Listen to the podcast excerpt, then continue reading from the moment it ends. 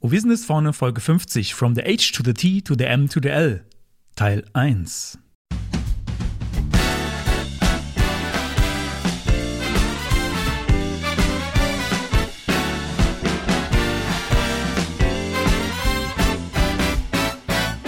Herzlich willkommen bei Wo wir sind ist vorne. Frontend Fakten Frotzeleien. Der Late Night Frontend Talkshow rund um Webdesign und Entwicklung. Es reden sich um Head und Kragen HTML-Fundamentalist Moritz Giesmann und JavaScript-Jongleur Konstantin Groß.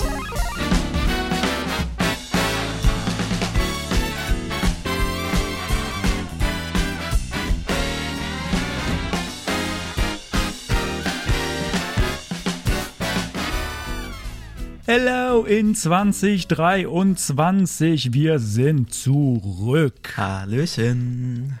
So, ja, irgendwann werde ich mal noch. erster Podcast des Jahres und wir haben schon Ende Januar. Mensch. Ja, wir sind halt einfach faule Säcke. So ist es eben. ja, wir haben uns die, die, die, den Schönheitsschlaf gegönnt. Von dem ihr hier nichts seht, aber äh, Ja, ich meine, hat, hat zwar nichts gebracht, aber wir haben es Nee. versucht. Ja, dafür sind wir jetzt hoffentlich äh, frisch erholt und motiviert. Ne? Ja, total. Also los geht's. Los geht's. Ja, dann sollen wir, äh, machen wir noch, noch Bier, bevor wir die Retro Auch starten. noch Bier, machen wir noch Bier. Ähm, ich habe heute ein, ich habe vorhin schon mal gelesen auf der Flasche und war ein bisschen überrascht und habe mich dann gefragt, wie kann, wieso heißt es so? Also Zwickel steht groß drauf, aber Aktien-Zwickel-Kellerbier. Warum Aktien? Aktienzwickel. Oder wird es vielleicht dann Okay. anders ausgesprochen in dem Fall? Aktien Aktien. oder Aktien?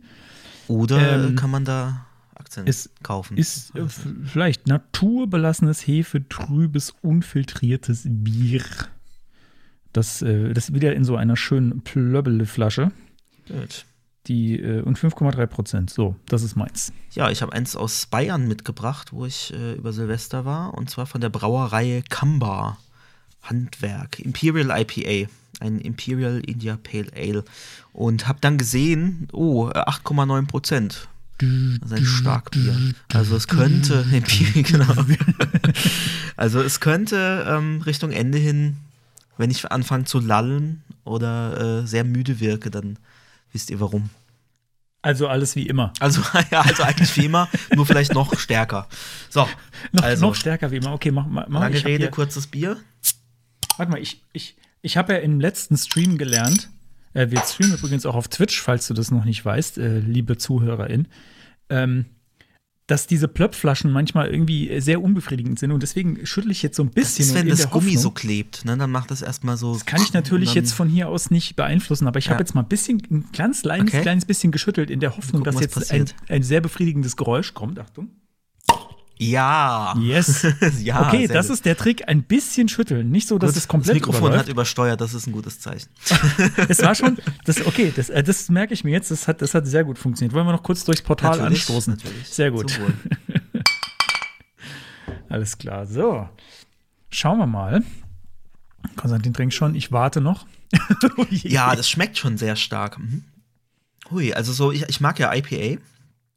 Ähm, aber, also, es ist schon diese fruchtige Note, aber sehr, hm, wie soll ich sagen, schon, schon auch ein bisschen herb und sehr, sehr stark.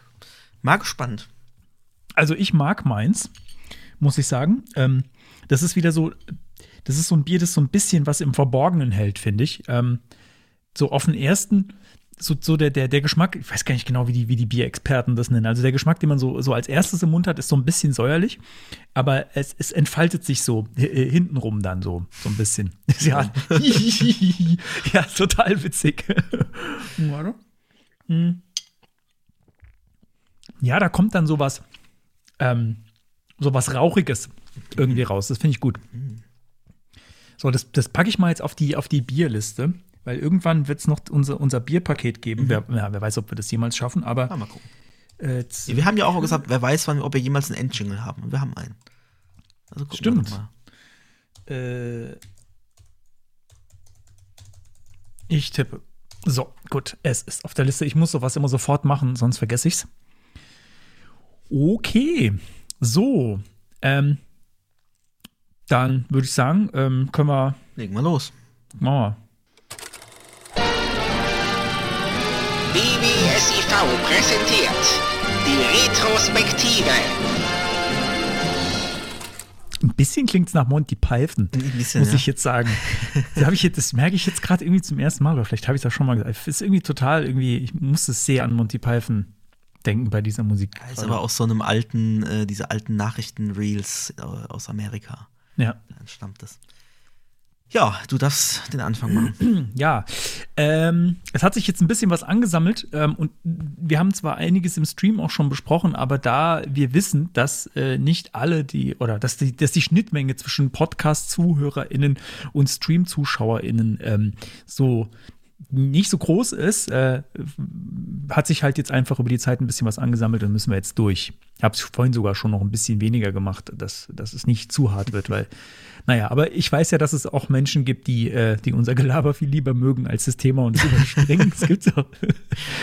Ja, ähm, der erste Punkt, und der ist jetzt auch leider schon ein bisschen alt, ähm, aber ich habe gedacht, weil wir hier im Podcast sind und ich halte es für hervorhebenswert, ähm, Pocket Casts, die äh, Podcast-Software, die ich hier schon mal empfohlen habe, also mit der ich immer meine Podcasts höre, ist jetzt Open Source geworden. Also äh, vor, vor einiger Zeit wurde Pocket Casts aufgekauft von Automatic. Das ist die Firma, die ja auch WordPress äh, Ach, echt? vorantreibt. Ja, ja. Also ich meine, also ich mit WordPress wusste ich, aber dass die äh, Pocketcasts äh, aufgekauft haben, wusste ich nicht. Krass.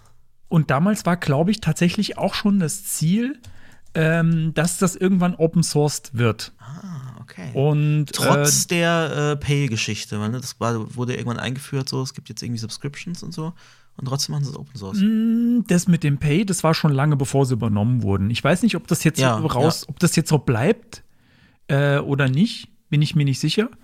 Ähm, keine Ahnung, aber auf jeden Fall wurden die übernommen von, Hm. äh, von Automatic. Äh, und genau, und ist jetzt, ist jetzt Open Source. Also, was heißt das? Ich glaube nicht, dass das ganze Projekt Open Sourced wird. Soweit ich weiß, sind es erstmal die Apps. Mhm. Also es gibt jetzt ein GitHub-Repository, ich kann es auch mal noch hier in die Shownotes äh, als, als Link packen. Moment. Äh, es gibt ein GitHub-Repository für die iOS-App und eins für die Android-App. Und ich finde es eigentlich immer total cool, wenn so, sagen wir mal, gestandene Software Open Source Ja. äh, zu Open Source freigegeben wird, weil dann kann man zumindest mal reingucken. Ich will, ich will ja vielleicht gar nicht irgendwie das Ding jetzt angreifen oder Nee, nee, irgendwie mein eigenes releasen, aber ich kann zum Beispiel lernen, wie macht man denn was? Genau, wie macht man sowas? Äh, und so, dass es am Schluss nach, nach sauberer, schöner Software aussieht, ja. Das weiß man ja gar nicht, ob das sauber und schön ist am Ende. Naja, der Code nicht, aber ich meine, man kennt ja die App. ja, genau. genau. also, Genau. Ne, also es sieht halt einfach nach einer, nach einer fertigen, Also- gestandenen App aus, ja. Genau, es ist, ja- ist ja schon manchmal so, dass man so denkt, ah ja, wie würde man denn jetzt so ein Element hier irgendwie Mhm. bauen? Und ich meine, klar, das ist jetzt natürlich Native Code, das hat jetzt mit HTML und CSS ziemlich sicher relativ wenig zu tun. Ähm, also da, ich habe nicht in den Code reingeschaut, ich habe gar nicht, es könnte Web-App sein, ich gehe aber davon aus, dass es das nicht ist. Äh, es sind wahrscheinlich, ähm, ist wahrscheinlich Native Code für iOS und für Android. Aber ich finde es immer total interessant, ähm, wenn sowas Open Source wird, also sowas, sowas Ernsthaftes, sowas, Ja. was, was erfolgreich ist, weil man sich da bestimmt viel abgucken kann. Ähm, und von daher dachte ich mir, erwähne ich das mal. Ähm, ich kann es immer noch uneingeschränkt empfehlen. Ich nutze auch die Free-Version, die reicht mir völlig aus zum Podcast hören. Und das Killer-Feature, das habe ich ja schon mal angesprochen, äh, ist das Zeit, also die, die Stille überspringen. Ähm, das ist wirklich äh, grandios und äh, die Statistiken dazu sagen mir dann irgendwie, ich habe ihr 100 Jahre schon gespart. Deswegen. Genau, das dachte ich mir, ist äh, vielleicht erwähnenswert. Sehr cool. Und äh, wird vielleicht auch dazu führen, dass noch das eine oder andere coole Feature den Weg reinfindet, was äh, in Closed Source Entwicklung vielleicht einfach nicht so priorisiert worden wäre. Aber wenn jemand dann sich findet, der es das macht, sehr schön zu sehen, dass, ähm, ja, dass, dass, dass man auch den Schritt gehen kann, was, äh, was schon kommerziell ist, dann doch Open Source zu machen. Ja, und vor allem auch, äh, ich finde das, ich finde das ja echt schon ähm, beeindruckend, wie, wie äh, Automatic äh, in Form wahrscheinlich immer noch von diesem Matt Mullenweg oder ich weiß nicht genau, wie man den Nachnamen ausspricht, äh, dass der das so durchzieht über so eine lange Zeit, aber auch mit WordPress, also dass er, äh, also ich meine, haben die nicht auch Tumblr übernommen? War das nicht so? Ja, keine Ahnung. Doch, doch. Ich frage mich immer, wie machen die eigentlich Geld? Ich meine, die haben auch schon so, so, so Paid-Geschichten, ne? Aber schon krass. Man hat so ein bisschen das Gefühl, ich, ich kann jetzt nichts persönlich über, über den Matt sagen oder über Automatic, weil ich nicht so richtig viel mitkriege. Aber das ist ja manchmal auch ganz gut, wenn man nicht so viel von was mitkriegt. Dann bedeutet das, die machen zumindest nicht ganz viel Scheiße die ganze Zeit. Ähm, Und äh, ich habe aber, das sind immer coole Moves. Also Gravatar zum Beispiel ist auch Automatic und äh, Free for All und, und, und, hat noch nie irgendwie, gut, die werden da wahrscheinlich irgendwie Daten einsammeln, aber äh, trotzdem, also das ist so viel. Ich habe auch festgestellt, dass die ähm, WordPress-Plugins auch, ich weiß nicht, ob die übernehmen irgendwann oder ob sie selbst bauen, halt so richtig gute WordPress-Plugins, ähm, machen sie halt auch selbst. Also mhm. es ist, es ist gut, ich habe, was war das?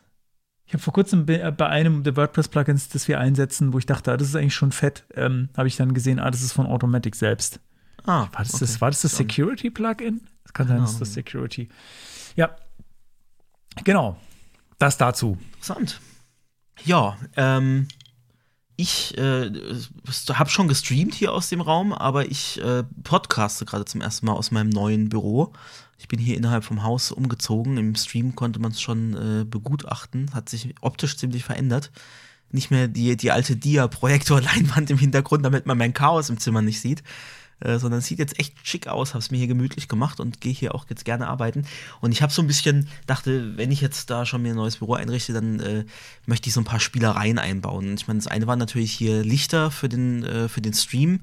Ähm, also die Ye-Lights, die ich ja eh schon hatte, ansteuerbar, äh, habe ich jetzt noch ergänzt hier durch so eine LED-Leiste, äh, durch so eine indirekte. Das sieht ganz cool aus und lässt sich auch im Stream farblich steuern.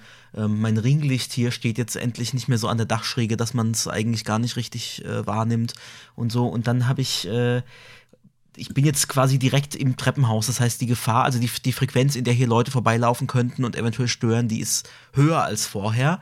Ähm, aber wenn niemand da ist, bin ich dafür schon abgeschottet. Und trotzdem dachte ich, ich möchte gerne nach außen hin zeigen, ich bin gerade beschäftigt, nehme gerade Podcast auf oder ich, ich streame gerade. Und habe mir dann so ein On-Air-Schildchen bestellt, wie es das beim, beim Radio außer, außerhalb von den Studios gibt. Und ähm, dachte dann, ja, cool, äh, On-Air-Schildchen ist mit so einem USB-C-Stecker. Dann brauche ich noch so eine äh, steuerbare äh, Steckdosenleiste oder halt so, so, so einen Steckerstrom.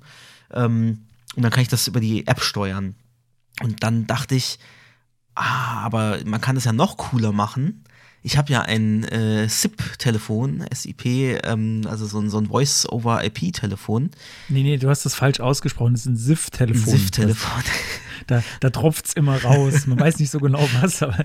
Ja, du hast dich gewundert, was das ist, als ich dir einen Screenshot geschickt habe. So, ja, was ist das denn mit so diesem Kabel da dran? Diesem Spiralkabel, sowas sieht man. Habe hab ich schon lange nicht mehr, so habe ich, hab ich ja? mal im Museum gesehen. Ja, dann habe ich mal geguckt, so, das Ding ist ja ans Internet angebunden, kann man das denn irgendwie, kann man da Sachen abfangen, was da passiert, ob ein Anruf kommt oder so. Dann habe ich gesehen, auf der Web-Oberfläche, die das Ding hat, da kann ich direkt Action-URLs hinterlegen. Also eine ganz normale HTTP-URL, ähm, die aufgerufen wird, wenn was Bestimmtes passiert. Also Telefon vom Hörer nehmen, Telefonhörer wieder auflegen, ähm, es kommt ein Anruf rein, ich nehme einen Anruf an, ich lehne den Anruf ab, ich beende den Anruf. Da kann ich bei jeder Aktion äh, was äh, ausspielen oder an, ansteuern lassen. Und äh, diese, dieser Plug, den ich habe, und äh, jetzt wollte ich mich noch bedanken bei jemandem, der auf Twitter mir den empfohlen hat oder auf Mastodon, ich weiß jetzt nur den Namen nicht mehr. Ähm, ein Shelly-Plug ist das. Ach so, Ach, ach Shelly heißt der, heißt der Stecker, aber ich weiß nicht mehr, wer das war. War das der. Entschuldige, bei Plug. Ein, ein, ein Fabian, glaube ich. Ach so. Egal. Ja, okay. Shelly Plug S heißt das Ding. Also ich verlinke das natürlich auch mit, mit Ref-Links in den. Ich habe natürlich einen Clown gefrühstückt mal wieder. Es ist einfach. Ah, und die Dinger schön. sind ganz cool, weil die sich, ähm, also für, für viele Sachen braucht man dann oft äh, irgendwelche Node-Packages, wenn man es nicht selber ansteuern will, die dann mit, mit TCP irgendwie eine Verbindung aufbauen und was weiß ich. Und bei diesen Shelly-Produkten ist das echt ganz cool, weil die wirklich einfach eine HTTP-API haben. Äh, eine REST-API, da kann ich einfach einen Request hinschicken und zack, kann ich das Ding an- und ausschalten über einen Parameter. Und das ist ziemlich cool, weil simpler geht's nicht und so mag ich das eigentlich am liebsten. Und ähm, jetzt also so habe ich diese Aktion, oder? ja genau, also Action URL nennt sich also klingt wie ein Webhook mhm. im, bei Git zum Beispiel. Ja, ja, ja. Ähm, und das heißt, wenn ich jetzt einen Anruf bekomme oder ich einen Anruf tätige, dann geht außen das On-Air-Licht an und wenn ich den wieder auflege, dann geht's aus. Und dann habe ich festgestellt, ich kann ja eigene Buttons auch noch belegen in meinem Display. Und jetzt kann ich über Buttons in meinem Telefondisplay kann ich auch das Licht an- und ausschalten. Und man könnte das so weit treiben. Ähm, wir haben jetzt auch bei OBS Studio ein bisschen umgebaut, äh, mit dem wir ja streamen, wo du jetzt auch von externen Szenen wechseln kannst und sowas, was ganz cool ist. Und das könnte ich theoretisch auch mal. Also ich könnte mir so einen, äh, wie heißen die, Elgato Stream Deck, ne, heißt das. Ja. Äh, dieses so, so ein Display, eigentlich nur ein Touch-Display zum, zum Steuern von, von Ins Streams. Telefon reinprogrammieren. Das könnte ich theoretisch dann machen. Also ich könnte mir Buttons machen, um die Szene zu wechseln im OBS Studio.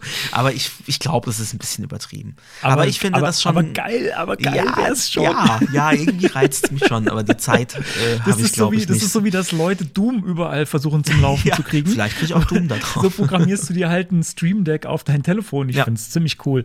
ja, wäre theoretisch Also ich glaube, ich glaube, da würden, äh, da würden sich Leute äh, finden, die zuschauen im Stream, während du das machst. Dann, ja, dann lass es uns doch Das- mal in Angriff nehmen. Also das schon mal, ich habe schon- überlegt, schon eigentlich so wäre das sogar was zum Zeigen mal in, bei einem Vortrag. Also irgendwie bei einer, wär- bei einer Konferenz ja, irgendwie so to- hier. total, ne? totally, Ich habe hier ein totally. Online-Airlicht und hier ist mein Telefon und äh, wie habe ich das gemacht? Mal Äh, gucken. absolut. Mal gucken. Also total. Also das wäre, das wäre, äh, da, damit kriege ich, krieg ich bei der Gulasch-Programmiernacht unter. Kein Problem. ja, wenn es bis dahin steht. Gucken wir mal. Auf jeden Fall. Ähm, ja, apropos, wenn wir gerade schon über Konferenzen reden, ne, im Stream haben wir es schon gesagt, aber hier glaube ich noch nicht. Äh, wir sind äh, auf der Beyond Tellerrand anzutreffen. Genau. Am 17. und 18. April in Düsseldorf. Ähm, also kommt dahin, ist eine coole Konferenz, habe ich gehört. Du warst schon, ich war noch nicht. Ich war Ähm, schon, schon öfter, als ich Finger. Nee, nee das stimmt nicht. Nicht als ich Finger an einer Hand habe. An einer Hand, okay. Ähm, und äh, also es klingt auch alles ganz cool so von deinen Erzählungen und äh, lohnt sich bestimmt auf jeden Fall. Und selbst wer nicht zur Konferenz kommen möchte oder kann, sich nicht leisten will oder kann, ähm, man trifft uns bestimmt auch davor und danach irgendwie an und äh, wir machen ein ZuhörerInnen-Treffen. Genau. Ähm, und äh, genau, merkt euch das einfach. Und Das wenn ihr da Zeit wir auf habt jeden und Lust Fall habt, machen. Und ähm, das wird wahrscheinlich, warte mal, was hast du gesagt, 17., 18. ist die Konferenz, ne? Mhm. Genau. Das wird dann Räder, also wir haben angepeilt und das ist jetzt noch nicht so 100% sicher, würde ich, wollte ich gerne noch mit dem äh, Veranstalter absprechen, ob, äh, ob er irgendwie noch eine bessere Idee hat. Ähm, wir würden das wahrscheinlich am Tag vor der Konferenz machen, am Sonntag, den 16., ziemlich sicher irgendwie nachmittags, abends äh, für Menschen, die schon in der Stadt sind. Oder die Ähm, vielleicht auch für einen Tag hinkommen, aber sich nicht extra Urlaub nehmen für, für die Konferenz, weil sie eh nicht hingehen. Äh, Sonntag ist da, denke ich, ganz praktisch, ne? dass man Ja, Düsseldorf ist auch immer kann. ganz schön. Ist auf jeden Fall so oder so eine Reise wert. Ich war jetzt in, Ap- im April noch nie da, glaube ich. Ich war sonst immer im Mai, da war das Wetter immer toll. Äh, schauen wir mal. Aber ich meine, der Klimawandel hilft uns. Wir haben sowieso bald nur noch gutes Wetter. Ja. Von daher Ja. ist es dann auch egal. so ist es. Genau, also da auf jeden Fall, da, kommt, da kommen noch Informationen, noch ganz genaue, wenn wir das abgesprochen haben. Ähm, das könnten wir eigentlich demnächst mal machen. Mhm. Ja.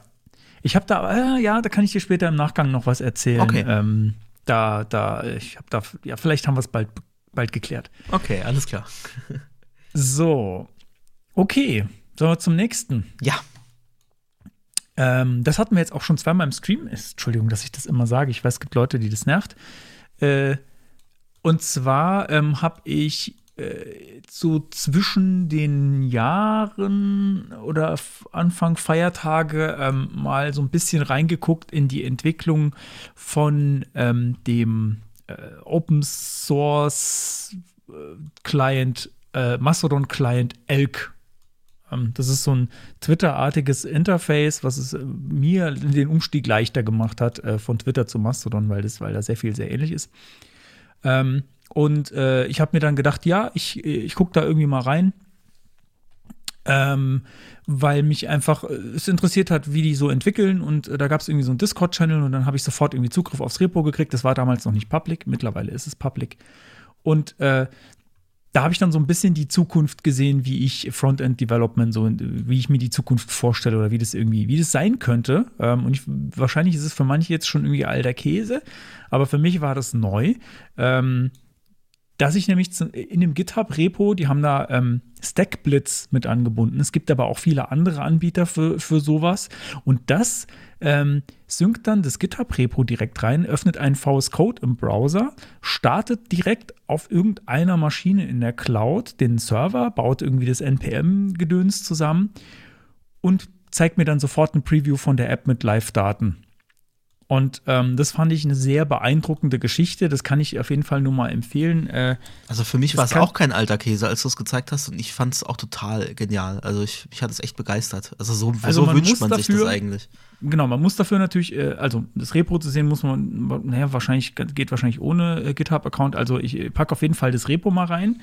Ähm, also das, das ist schwer zu beschreiben. Man muss es, man muss das mal gesehen und erlebt haben und deswegen rufe ich euch auf, probiert es mal aus. Ihr braucht dafür einen Stackblitz-Account, aber der kostet nichts. Und dann geht ihr einfach auf das GitHub-Repo, das kommt in die Show Notes. Ähm, Und da gibt es einfach nur einen Knopf Open in Codeflow. Den drückt ihr und dann äh, die, der, passiert die restliche Magie im Browser, sofern ihr bei äh, StackBlitz eingeloggt seid. Ähm, und dann habt ihr einfach sofort eine, eine fertige Entwicklungsumgebung mit, mit äh, Relo wie, wie heißt es? Hot? Hot, Hot Module Hot, Reloading. Hot Module Reloading, also das heißt, ich kann irgendwie einen Pfeil ändern und sofort wird, wird äh, ähm, die Preview geupdatet und so weiter.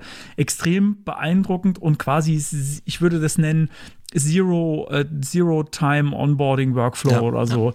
Es ist wirklich quasi, ich drücke nur auf den Knopf und dann kann ich sofort also loslegen also so und sofort macht das doch Spaß, aufmachen. wo mitzumachen bei Open genau. Source Software. Oder du hast irgendwie, du willst eine Kleinigkeit fixen und du musst dich nicht erstmal in das komplette Dev-System einarbeiten, irgendwelche Inkompatibilitäten bei dir äh, bekämpfen und so, sondern einfach zack, du bist im Code, du kannst direkt die Änderungen sehen und kannst, kannst das committen auf einem neuen Branch und ein, äh, machst, machst einen Merge-Request. Also genau. perfekt. Also die, der Schmerz, der damit vermieden wird, du hast es gerade schon so teilweise angesprochen, ist, also wie oft habe ich schon bei Open Source mir überlegt, ah, mache ich da jetzt mit? Und es ist dann oft schon daran gescheitert, dass ich mir die Entwicklungsumgebung irgendwie aufsetze. Weil selbst wenn das irgendwie mit Docker oder so gemacht war, wo, es, wo man angeblich nichts mehr machen muss, ich einfach nur, ja, hier den Container, irgendwelche Scheißfehler sind dann doch geflogen und dann weiß ich nicht. Und dann heißt, ja, und wenn du auf dem Betriebssystem bist, dann musst du dies und dann musst du dies und dann musst du das noch machen und dann musst du noch dich dreimal im Kreis drehen. Wenn es überhaupt weg. in der Beschreibung steht und du nicht einfach feststellst, ah, okay, unter Windows funktioniert das gar nicht, weil es noch nie jemand unter Windows getestet hat. Genau, so, ne? genau. Und wenn das aber alles im Browser läuft, äh, dann hast du dieses Problem einfach nicht. Das läuft irgendwie da in dieser vordefinierten Umgebung und die ganzen Leute, die da irgendwie contributen, die benutzen das auch jeden Tag. Das heißt, es ist ziemlich sichergestellt, dass es auch funktioniert. Ja. Ähm, weil wenn da was kaputt geht, dann geht es für alle kaputt. Und dann ist der, der, der Druck, das zu fixen, das habe ich jetzt noch nicht mitbekommen, dass irgendwas kaputt war, aber der ist dann relativ hoch, weil dann keiner mehr weiterentwickeln mhm. kann. Du kannst sowas natürlich trotzdem bei dir lokal betreiben, wenn du willst. Klar, ja.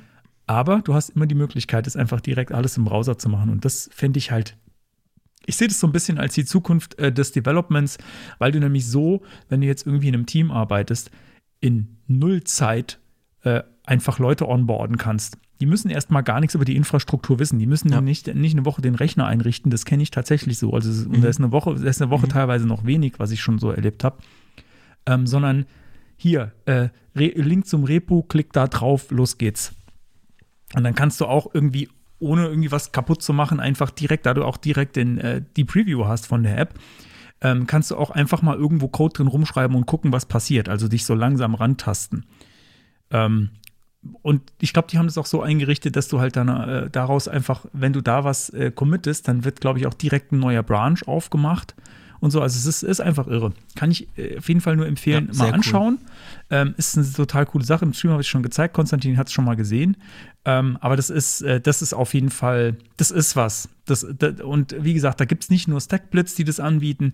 Ähm, es gibt auch noch irgendwie Code, wie hieß es nochmal? Codespaces. Ähm, äh, ich glaube von GitHub und dann gibt es gibt noch diverse andere Anbieter für sowas. Und ähm, ich glaube, das ist ein Ding das, das, das wird, das wird was. Das wird, das wird, also die, diese Technologie, man, man, ja, man, man kommt, glaube ich, irgendwann nicht mehr dran vorbei, weil das Der ist, wenn man das Schritt, einmal erlebt bevor hat, uns die AI dann ablöst. Genau, das habe ich auch schon gesagt. also bevor die, das ist, der, das ist der, Let, der letzte Schritt zur, zur Convenience, bevor die AI komplettes Coding übernimmt, ist, äh, sind, sind solche äh, integrierten Entwicklungsumgebungen äh, im Web, in der Cloud, keine Ahnung. Ich denke, es, es gibt, glaube ich, auch Lösungen, die man bei sich selbst hosten kann, ähm, wenn man jetzt nicht äh, auf irgendwelche Cloud-Anbieter da vertrauen will. Ähm, ja, also das auf jeden Fall mal anschauen, weil ich glaube, dass äh, demnächst wird Development wird äh, andersrum. Wenn du ein Projekt aufsetzt, das nicht so eine Technologie verwendet, dann werden die Leute irgendwann sagen, warum? Das ist ja viel zu umständlich. Muss ich ja. hier alles bei mir npm installen. Das will ich doch gar nicht. So. PNPM. Ganz wichtig.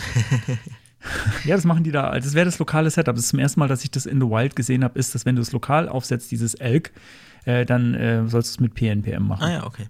Ja, da hatte ich ja auch schon mal hier äh, drüber, genau. drüber berichtet. Ne? Ja. Ja. Gut. Okay.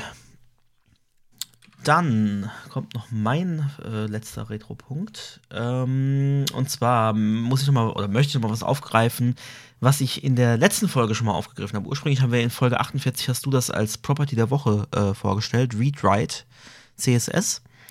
Ähm, wo man Eingabefelder, egal welchen Typs, in die man was eingeben kann, ähm, eben äh, selektieren kann und dann anders stylen kann oder was auch immer man damit machen möchte. Und dann habe ich es in Folge 49 nochmal aufgegriffen in der Retro, weil ich direkt was damit gemacht hatte. Und irgendwie kam dann die Frage auf, da waren wir uns dann beide nicht sicher, ähm, auf welche Felder. Ich glaube, es ging um das Color Input wo wir nicht sicher waren, gilt das da auch, weil es ja eigentlich nur ein Picker ist, aber andererseits kann ich ja aber auch Text eingeben, aber halt nur in diesem Overlay.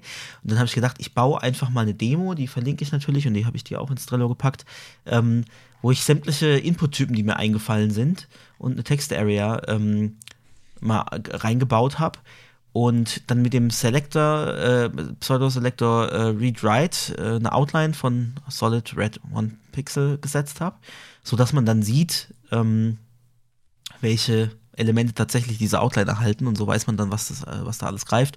Und nochmal per, per JavaScript dann gelockt ähm, den äh, Read-Write-Selector, um zu gucken, welche, welche Elemente da alle auftauchen. Ja, genau. Warte mal, ich muss jetzt gerade ganz kurz noch was reinhacken, weil ich jetzt gerade noch eine fiese Idee hatte, wie man Ah, schade. Ah, das geht nicht. Egal, vergiss es. äh, es stimmt nämlich, weil, ja, ich, ja, egal, das ist nicht so wichtig. Können wir, können wir später. Also jedenfalls sieht man dann, dass dann, äh, also außer dem Color Input, Radio, äh, Checkbox, Range, File und Button, beziehungsweise Input ähm, oder Reset ist ja auch ein Button, ich, grad, ich hätte den Dingern gerne Labels gegeben, dass man sofort auch sieht, was was ist, weil bei diesen ganzen Inputfeldern, die einfach nur Textfelder sind, quasi, mhm. äh, sieht man nicht auf den ersten Blick, welches jetzt welches ist. Steht ja, nicht dabei. Stimmt. Ja, hätte man noch als Placeholder. Und ich habe gerade, so ich habe gerade, ja, ja, zum Beispiel, ich habe ja, ich hab gerade natürlich was Dummes versucht. Ich habe nämlich versucht, ein Before da drauf zu hängen und das geht natürlich nicht. Ah, okay. Das ist ja, ist ja, das ist ja bei Self-Closing oder ja. Wie, wie haben wir, wie habe ich, wie habe ich vorhin gelernt? Wobei ich Void, letztens Void irgendwas gelesen habe, dass das jetzt angeblich geht bei Input-Elementen. Das ich, geht äh, teilweise, ja, aber wenn das Text ist, äh, weiß ich nicht, äh, wo wird denn der dann angezeigt bei einem Input-Text? Ja, gute Frage. Input before. Bei manchen geht's. Bei Input Color zum Beispiel geht's. Er sagt, Stimmt, er zeigt ja. das tatsächlich in dem Button an. Ach, okay. Ähm, ja, das ist, das ist noch äh, ein, ein wilder Case. Ja, okay. ob das so äh, in den Button so Sinn macht, naja. Egal. Ähm, genau, bei, bei, bei äh, Input Type Checkbox und Radio geht's auch.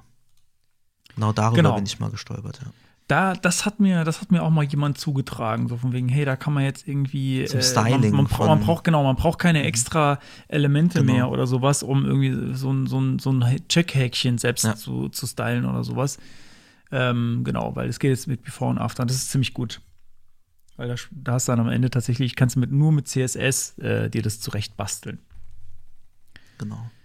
Okay, also kommt, äh, wie gesagt, in die Show Notes. Vielleicht kann man das so ein bisschen als Cheat Sheet, wenn man mal wieder drüber nachdenkt, äh, wo greift das dann überall. Da sieht man's. Finde ich sehr hübsch. Ähm, genau. So, und dann noch, äh, noch mal ein, ein kleiner Punkt äh, von mir. Ich hatte äh, es in der letzten oder vorletzten Folge hatte ich als Geilteil äh, Onesies slash äh, Jumpsuits, mhm. ähm, weil ich gesagt habe, es ist einfach so für, für die kalten Wintertage sehr bequem und ich hatte damals ja noch mehrere Bestellungen laufen und habe viele anprobiert und äh, Stoff gefühlt äh, und so und habe jetzt tatsächlich ähm, viele, ich habe extrem viele wieder zurückgeschickt, weil ich da sehr picky war, habe aber jetzt was gefunden, was ich persönlich gut fand. Ähm, und das sei natürlich als äh, Affiliate-Link noch eingebaut in diese Folge. Und zwar ist das, ähm, habe ich von Amazon ähm, 8 to 9 Herren Sweat Jumpsuit. Äh, ich habe jetzt leider keine, keine Alternative für Damen, aber ich glaube, die haben da auch welche. Weiß ich, weiß kann ich natürlich nicht sagen, ob die dann gut sind. Das ist auf jeden Fall sehr bequemer Stoff. Das ist so ein bisschen mit Stretch. Gibt es in verschiedenen Farben. Gibt es irgendwie in Schwarz und äh, in Dunkelblau, Grau, hell, Hellgrau und Dunkel, genau. Blau, Hellgrau, Dunkelgrau, äh, Dunkelgrau. Mein Gott, ich kann nicht mehr sprechen. Ähm, ja, und das ist echt äh, ein bequemes Ding, was irgendwie gute Laune macht, wenn es irgendwie kalt ist. Und es ist immer noch verdammt kalt. Also von daher ähm, könnt ihr ja mal gucken, vielleicht ist das ja was für euch. Generell äh, muss ich sagen, Onesie, es ist einfach, es ist einfach eine sehr gute Idee so für den Winter. ähm, ja, man erntet so ein bisschen komische Blicke, wenn man damit rausgeht. Äh, ich empfehle, Ja, wenn, ihr, wenn ihr die ver verhindern wollt, ich meine, es wahrscheinlich sowieso, wenn es kalt ist, äh, wenn man eine Jacke anzieht, dann sieht es nur noch aus wie Ja. eine Jogginghose und dann, äh, dann merkt das Dann keiner. hast du eh die Kontrolle über dein Leben verloren. Aber das, ja, äh, obwohl ich, äh, gut, Karl Lagerfeld ist jetzt, äh, können, wir, wann- können wir wann anders nochmal drüber reden, aber über den habe ich auch, äh, hab ich auch mein, mein Vorbild. Der hat ein paar, der hat ein paar clevere Sachen gesagt, aber ich würde nicht mit allem übereinstimmen, Nee, was er nee, so gesagt hat. Ähm, der hat zum Beispiel, glaube ich, auch keinen Wecker gehabt. Da bin ich äh, von, von, der, von der Geschichte bin ich großer Fan. Ähm, genau. Und dann, wo wir jetzt schon bei Textilien waren, ähm, schließen wir die Retro noch mit Textilien ab. Und zwar, ähm, wir haben jetzt, und das, wer, wer uns auf Social Media folgt, also äh, das böse T vom, von Space Karen oder, ähm, oder Mastodon, ähm, der hat wahrscheinlich schon mitbekommen, dass wir jetzt mittlerweile neues Merch haben. Wir haben jetzt äh, ein neues Motiv in unserem Shop, Front und End. Schaut euch das mal an, kommt auch in die Shownotes. Ähm, ja, ähm, wir mögen es, wir tragen es, ähm, einfach kaufen und uns glücklich machen und selbst auch glücklich werden. Äh, übrigens, was ich, äh, was ich gehört habe, ähm, zu unserem Merch, das, das wollte ich noch mal, wollte ich noch kurz erwähnen, weil unser Merch, das ist, das ist einfach gut. Wir, wir schauen nämlich nicht auf die, wir schauen nicht auf die Marge. Uns ist die Marge eigentlich bei sowas egal. Wir wollen irgendwie was von uns ähm, in, die, in die weite Welt rausbringen. Und ähm, als in der Weihnachtszeit äh, jemand Merch von uns bestellt hat, äh, hat die Person gesagt, hm, das Merch von den anderen im gleichen Shop, genau das gleiche Ding, ist ja viel teurer. Wie kann das denn sein? Habe ich gesagt, naja, man kann eine Marge verhandeln. Ähm, und wir haben die halt extrem niedrig gesetzt, weil äh, uns das Geld jetzt an der Stelle nicht so wichtig ist, sondern wir wollten halt, dass die Leute irgendwie T-Shirts oder Hoodies von uns haben können. Und äh, bei ist anderen es. ist die Marge offenbar höher, weil warum sollte der Preis sonst teurer sein? Ähm, vom gleichen Produkt, also wirklich äh, exakt das gleiche T-Shirt, nur mit einem anderen Aufdruck. Und ich weiß ziemlich sicher, weil ich mit den Leuten von dem Shop gesprochen habe, dass das Druckverfahren immer das gleiche ist Ja. bei allen. Also sollte der Druck an sich jetzt keine, keinen Preisunterschied ausmachen. Ähm, also kauft bei uns, da ist es günstiger. Spart ihr Geld. Sehr gut. Genau, ähm, genau. Äh, Link in den Shownotes, wirklich immer reingucken. Ähm, wir haben zwei hübsche Motive. Ähm, ja, einfach machen. Ja. Damit bin ich Dann sind wir Retro. Retro durch. Gute halbe Stunde ist doch super. Für, für so viele Punkte Ja, ne? war schnell. Dann gehen wir direkt weiter. Die Property der Woche. Blieb.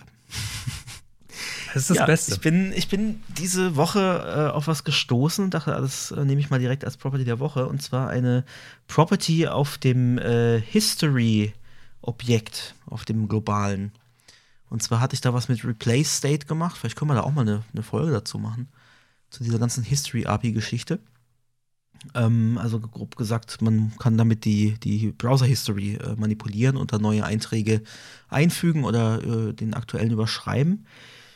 Und dann habe ich gesehen, ach, weil ich hatte was auf MDN nachgeschaut ähm, und habe da gesehen, da gibt es noch ein Property Scroll Restoration.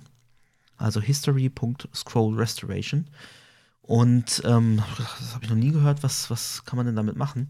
Und jetzt ist es so, ähm, wenn ich zurücknavigiere auf eine Seite, und zwar jetzt unabhängig davon, ob ich jetzt irgendwie Replace äh, State oder was ähm, genutzt habe, ähm, oder ob ich einfach auf eine, auf eine andere Seite wechsle ähm, durch einen Link.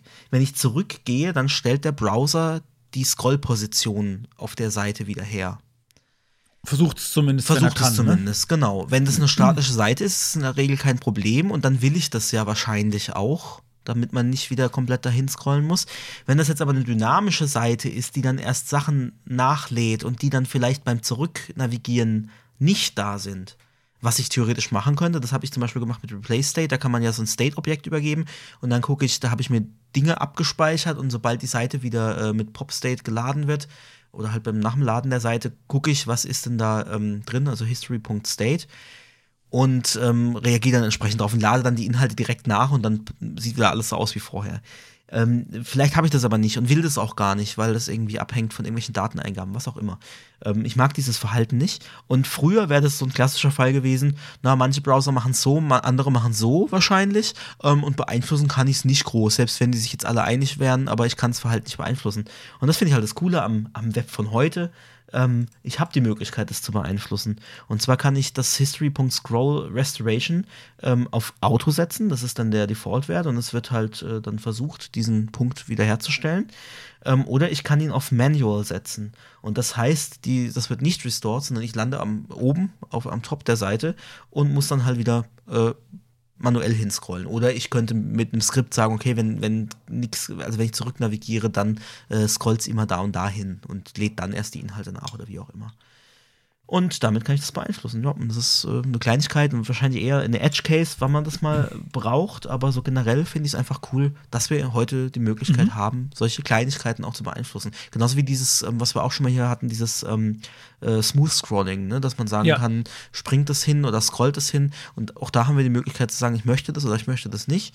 Und ähm, das sogar in dem Fall mit CSS. Ähm, und das finde ich einfach ja, cool.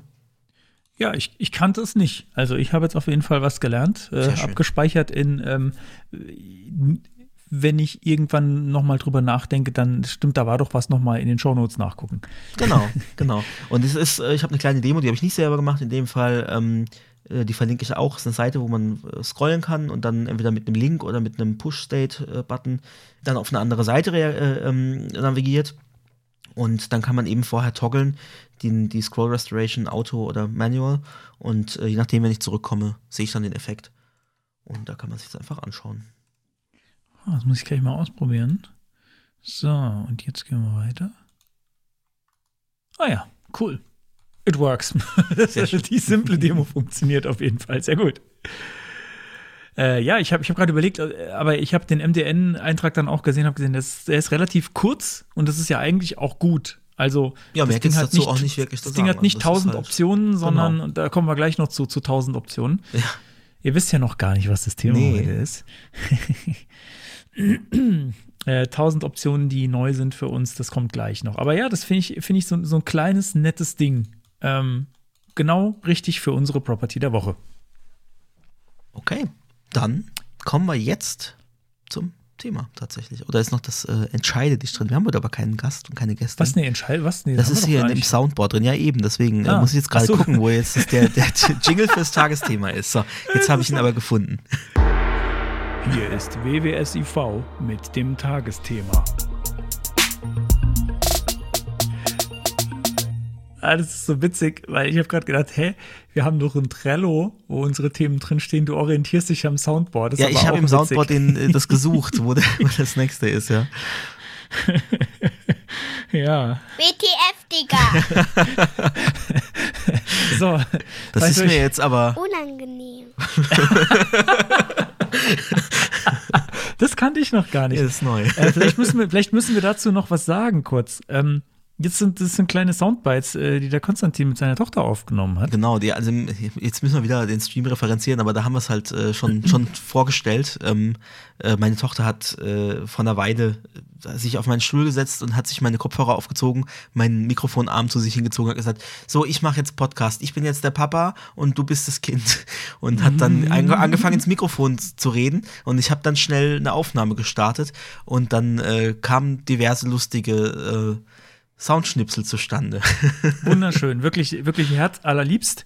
Äh, und wenn ihr euch mal fragt, wer das Kind ist, was damit redet, das ist Konstantins Tochter, die gesagt hat, äh, dass die Sachen manchmal unangenehm sind. Ne? genau. Aber es ist eigentlich auch unangenehm. Das ist sehr gut. Sehr gut. Wir, sind hier, wir, sind hier, wir reiten hier voll die, äh, voll die, die, die Jugendsprache Welle ja. mit. Das ist natürlich sehr gut. Ja, vielleicht fallen mir da noch ein paar ein, muss ich mal, muss ich mal überlegen. Aber sie sind, die Auswahl ist schon sehr, sehr gut, mhm. muss ich sagen. Kommen noch ein paar im Laufe der Sendung. Aber wir wollen es ja nicht gleich übertreiben.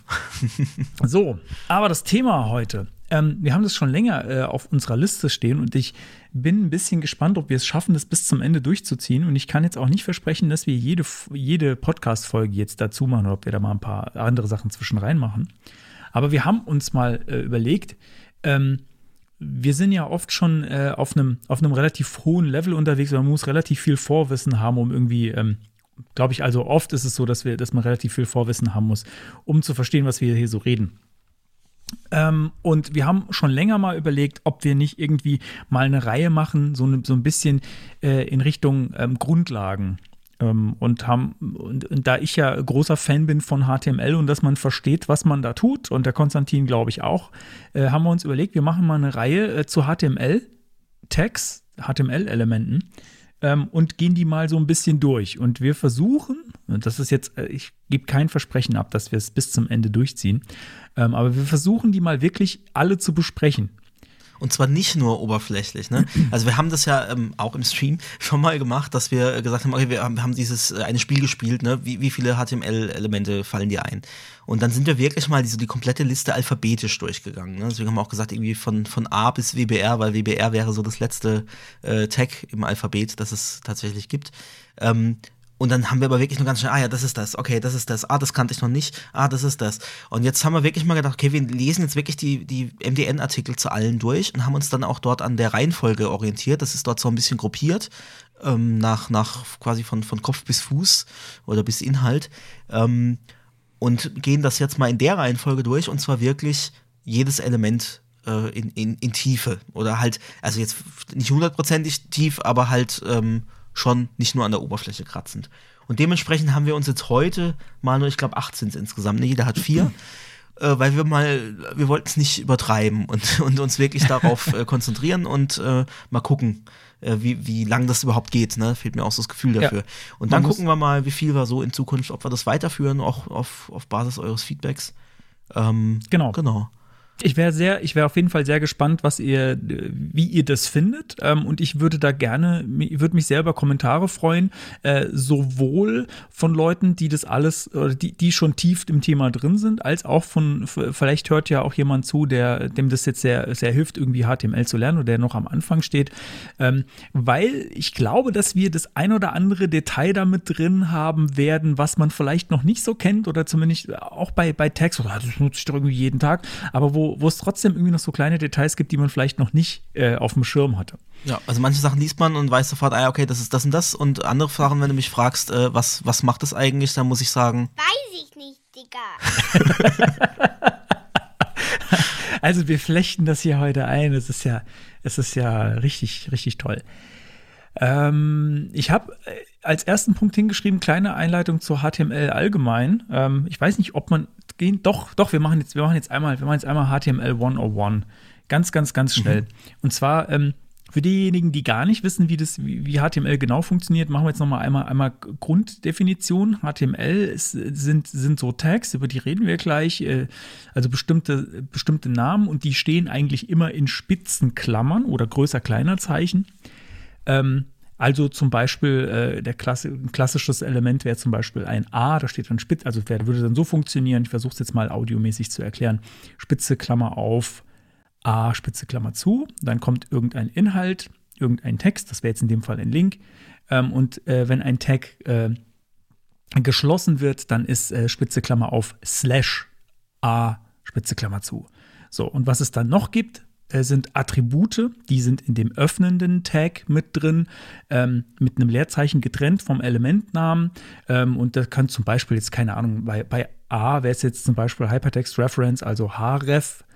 Ähm, und dann kommt zu, hinter dem Attribut Namen immer ein ist gleich und dann äh, Anführungsstriche und darin steht dann der Attributwert. Das nur mal so als Baseline, wie, hat, wie HTML so an sich, wie die Syntax funktioniert. Genau, ähm, vielleicht, starten wir mit, uns, mit dieser Folge auch schon so ein bisschen unsere Miniserie, was wir mal äh, also als Idee, als Hirngespinst hatten, so eine komplette Beginner-Serie zu machen, ne? so komplett für Anfänger. Aber ich hoffe, dass auch was dabei ist. Ähm, also ich, ich habe beim Durchlesen jedenfalls einige Sachen gelesen, die mir so nicht bewusst waren. Und deswegen hoffe ich, dass auch für die alten Hasen ja. äh, trotzdem noch das eine oder andere Interessante dabei ist. Ging mir, ging mir ganz genauso. Also da waren, da waren Sachen dabei, wo ich dachte, ah krass, äh, ja, das habe ich irgendwie schon mal gesehen, aber dass das irgendwie so funktioniert. Äh, genau, also bin mal gespannt und ich, ich würde mich echt über das Feedback freuen von, von allen, von allen Richtungen, wie ihr das jetzt dann findet. Ähm, ob, ob ihr das zu detailliert findet, keine Ahnung, einfach mal, äh, einfach mal in die Kommentare schreiben, würde mich sehr freuen. Gut, aber wir müssen jetzt erstmal anfangen, damit, äh, damit ihr auch was zum Feedback äh, geben habt. Ähm, und die Bereiche, über die wir jetzt heute sprechen, sind, also wir, wir hangeln uns äh, entlang an der HTML-Liste, äh, an der Elementliste von MDN. Das haben wir schon gesagt, kommt auch in die Shownotes der Link. Und ähm, wir nehmen da uns da jetzt heute zur Brust die ersten drei Bereiche. Und zwar Main Root, Document Metadata äh, und Sectioning Root. Das sind, die, das sind die drei Bereiche. Und da kommen wir dann insgesamt tatsächlich auf acht verschiedene Elemente, jeder von uns vier. Ähm, und ich würde einfach mal beginnen äh, mit dem Main Root, mit dem HTML-Element. Ähm, das ist das HTML-Element, das um alles drumherum liegt, das im Prinzip definiert, hier in mir kommt jetzt HTML. Ähm, äh, es muss der, der, der Spec nach, so wie ich das äh, gelesen habe, genau ein Head-Element und ein Body-Element enthalten. Das ist eine Regel. Äh, zu Head und Body kommen wir noch. So, jetzt habe hab ich in Klammern hinten dran äh, muss mit Sternchen versehen. Mhm. Es ist nämlich kein Muss. Also, das äh, habe ich auch erst irgendwie vor drei Jahren oder sowas mal erfahren, in einem, in einem Artikel, ich glaube, auf einem Google-Developer-Blog, ähm, dass sowohl HTML als auch Head als auch Body optional sind. Und ähm, der Client oder zumindest modernere Clients, ähm, die quasi implizieren. Das heißt, ähm, wenn ich das Dokument beginne mit Skript, äh, mit Link und Skript und Styleblöcken, dann packt das die automatisch in einen Head und oder ein Title-Element ähm, und den restlichen Content automatisch in einen Body und außenrum setzt ein HTML. Und dann kann ich mir die eigentlich sparen. Ich frage mich nur, also ist es das wert, um da noch ein paar. Ich bin ja ein Freund von Kilobytes rauslutschen, ne? Aber da frage ich mich, muss, muss man sich das sparen oder kann man nicht einfach sagen, okay, das ist die Struktur, äh, macht's einfach so. Du hast aber gerade gesagt, dass man HTML weglassen kann. Ich habe aber davon gesprochen, dass es ein HTML gibt. Und dann zumindest und dass so. Dass es ein Head und so ein Body geben muss, aber muss es nicht. Äh, wenn das HTML da ist. Aber egal. Echt? Ähm, äh, Habe ich jetzt noch nicht ausprobiert, ja? So stand, nein, äh, ob das, Moment, ob das funktioniert am Ende, ist nochmal eine ganz andere Sache, weil die Browser ja, was HTML angeht, äh, sehr äh, nett sind ja, zu einem. Sowieso, wenn die ja, versuchen, ja. die schließen dir Text, die du nicht geschlossen hast und alles Mögliche. Also wenn es nur darum geht, was man wirklich muss im Sinne im, im technisches mhm. muss, das ist nochmal ein anderes als äh, wie die Spec das sagt. Gut, das stimmt, ja. Genau. Ähm, so, Willst, willst du deinen Root noch hier anbringen? Achso, ja, genau, das habe ich auch notiert und da hat der Moritz gleich gesagt, das ist ja aber CSS. Ähm, aber da wollte ich nur, ich dachte, wenn wir über das Root-Element sprechen, dann kann man vielleicht auch anmerken, dass man äh, per CSS mit dem äh, Root-Pseudoselektor, also Doppelpunkt Root, das, äh, das Wurzelelement selektieren kann, was halt bei HTML dann das HTML-Element ist und das dann zum Beispiel nutzen kann, um globale äh, Custom CSS Properties äh, da drauf zu setzen, die man dann im, im, restlichen Dokument in anderen Selektoren dann wiederverwenden kann. Mhm. Aber das nur am Rande. Genau, dann ähm, gibt es Attribute, die man da drauf, versetzen, äh, darauf setzen kann. Ähm, zum Beispiel, äh, wenn man XML gepasste Dokumente hat, was weiß ich nicht, wenn du jetzt eine normale Webseite baust, äh, wo du nicht explizit mit einem XML-Parser drüber gehst, brauchst du das nicht. Kannst du aber XML-NS, XML-Namespace als Attribut ähm, vergeben und da eben dann äh, den, den, Namespace eintragen. Ähm, oder was sehr, sehr sinnvoll ist auf jeden Fall, ist das Lang-Attribut für Language. Ähm, das äh, ist auf, auf jeden Fall äh, sinnvoll, nicht nur für Suchmaschinen, sondern auch für ähm, aus Accessibility-Gründen für Screenreader ähm, dass man die Sprache, die Hauptsprache von dem Dokument festlegt, ähm, in der der Inhalt vorliegt. Also einfach als, als Meta-Information, ähm, was für eine Sprache liegt der Inhalt vor. Wenn es Bereiche gibt auf der Seite, die dann in einer anderen Sprache sind, dann kann man das Langattribut da auch nochmal auf ein extra Element äh, legen, aber es sollte eigentlich im HTML-Element immer ein Langattribut sein. Das ist keine Pflicht, also das, der, der, soweit ich weiß, der Validator fliegt nicht auf die Fresse, äh, wenn du das nicht machst, aber es ist sehr, sehr, sehr empfohlen. Also und ich finde es auch ähm, cool, was ich ganz gerne mache in so Multisprachkontexten, also irgendwie eine WordPress-Seite, die mit äh, Multilanguage irgendwie läuft oder so, oder eine andere Seite, die einfach in mehreren Sprachen vorliegt. Ähm, wenn ich dann die JavaScript Internationalization API benutze, um äh, Währungsbeträge zu formatieren oder auch Datumsformate oder so, ähm, dass ich mir dann eben vom, vom Root-Element äh, das Lang-Attribut rausnehme, um das als Locale zu nehmen äh, für die entsprechenden Funktionen und äh, so dann für den User wenn das auf Englisch liest, dann entsprechend englische Formate habe und ähm, wenn das auf Deutsch liest, äh, deutsche Formate. Und das kann man sich da schön, schön rauslutschen. Rauslutschen. Sehr gutes Wort. ähm, ja. Ich war, ich war fertig. Ach so, das war, äh, war's. Okay. Das, das war's, das war's zum HTML-Tag, ja. Gut, dann äh, das nächste ist äh, schon eine nächste Kategorie, ne? Das Main Root hat nur dieses eine Element. Dann Genau. kommen wir zu Document Metadata. Und äh, da die Sachen hier immer, ich glaube, alphabetisch angeordnet sind, ne? Ja. Genau. Äh, kommt jetzt als nächstes das Base-Element. Ich meine aber, dass das Base-Element im Head zu verorten ist, oder? So ist Habe ich es, jetzt aber, ja. äh, hast du das gesehen? Ja, aber ich habe es jetzt nicht Oh, ich explizit irgendwo nicht- gelesen, ich aber bin mir nicht zu 100% sicher, ob es nicht auch woanders sein darf. Das ich jetzt- meinte aber, es müsste, müsste da drin sein. Äh, okay, a permit, okay. A head that doesn't contain another base element ist die Voraussetzung. Also ja, das muss im Head sein. Gut, Ich habe nochmal nachgelesen. okay. Perfekt. Also, was, was macht das? Das Base-Element. Ähm, da kann ich zwei Attribute draufsetzen. Äh, und zwar Href, so wie ich es eben, Moritz hat vorhin schon Link-Tag erwähnt, äh, Href eben setzen kann, ein, eine Verlinkung. Ähm, und das gibt dann ähm, an bei relativen Links, also nicht mit, mit Protokoll HTTP oder HTTPS beginnend und auf eine externe Seite leitend, sondern äh, mit vielleicht Punkt- oder äh, Punkt-Punkt-Navigation äh, aus dem eine Ebene höher ähm, oder auf dem gleichen Dokument quasi gegen Unterordner, also relative Links, da gibt es die Basis an. Also auf was bezieht sich das? Normalerweise bezieht sich das auf das aktuelle Dokument, wo das liegt. Und ich kann das aber auch überschreiben, indem ich jetzt sage, es soll sich immer alles ähm, zum Beispiel auf meinen, äh, auf den Root von, von der Domain beziehen. Das ist Und- was, wo ich, wo ich, wo ich glaube, dass es nicht so häufig verwendet wird, ne? Also das war Ich, früher, ähm, hab's tatsächlich im Einsatz, glaube ich, bei unserer Seite, ja. Ähm, aufgrund der Art und Weise, wie da die, die Seitenstruktur zusammengebaut wird. Und ich da sicher gehen möchte, dass ich auf jeden Fall immer das, das äh, Seitenroot als Basis habe, äh, unabhängig von der Verschachtelung in der, in der URL, weil das quasi, also wir, wir haben dann ein eigenes Routing serverseitig, ähm, was dann sich einfach aus der URL, äh, aus den quasi auch der Anzahl der, der Slashes dann die Seite so zusammenbaut, welche Unterkategorien, was weiß ich. Und so weiß ich halt, ich bin immer äh, auf dem Seitenroot basierend. Äh, muss man halt dran denken, wenn man dann irgendwo einen relativen Link hat, der halt dann vom Dokument ausgehen soll, da muss dann auf jeden Fall die absolute URL drin stehen. Genau. Und das zweite ist das Target-Attribut, das ich setzen kann. Äh, und damit gebe ich an, für alle Links, die kein eigenes äh, Target-Attribut haben, ähm, in welchem Kontext sich der, der, die Ziel-URL öffnen soll. Also im, im gleichen Fenster oder in einem Frame, falls ich noch Frames einsetze oder falls ich äh, einen benannten iFrame irgendwie habe. Ähm, oder eben aus dem Frame ausbrechend, äh, unterstrich top, oder eben unterstrich blank, um ein neues Fenster beziehungsweise Tab meistens heute ähm, zu öffnen. Und das ist einfach, da, da gebe ich den Standard fest und äh, wenn ich es doch mal anders haben will, dann muss ich das überschreiben. Krass, man könnte, das war mir gar nicht so richtig klar. Ich könnte also, wenn ich will, dass alle Links auf meiner Seite sich in einem neuen Tab öffnen, könnte ich, könnte ich Base Target Blank machen. Genau. Und dann muss ich Und das nur gar dann, nicht mehr wenn du beim es Link nicht hinschreiben. Genau. Also, ich- Also für eine Seite, die zum Beispiel nur eine Linkliste enthält auf externe, Ja. kann ich mir dann sparen, das überall hinzuschreiben, sondern ich sage Ah. generell alle, alle ausgehenden Links und nur auf meine eigene Navigation setze ich dann bei den vier Links, die ich vielleicht habe, äh, dann, dann Target Self oder so. Interesting. Genau. Also, und äh, ähm, wahrscheinlich fehlt mir der Anwendungsfall dafür, aber interessant äh, trotzdem.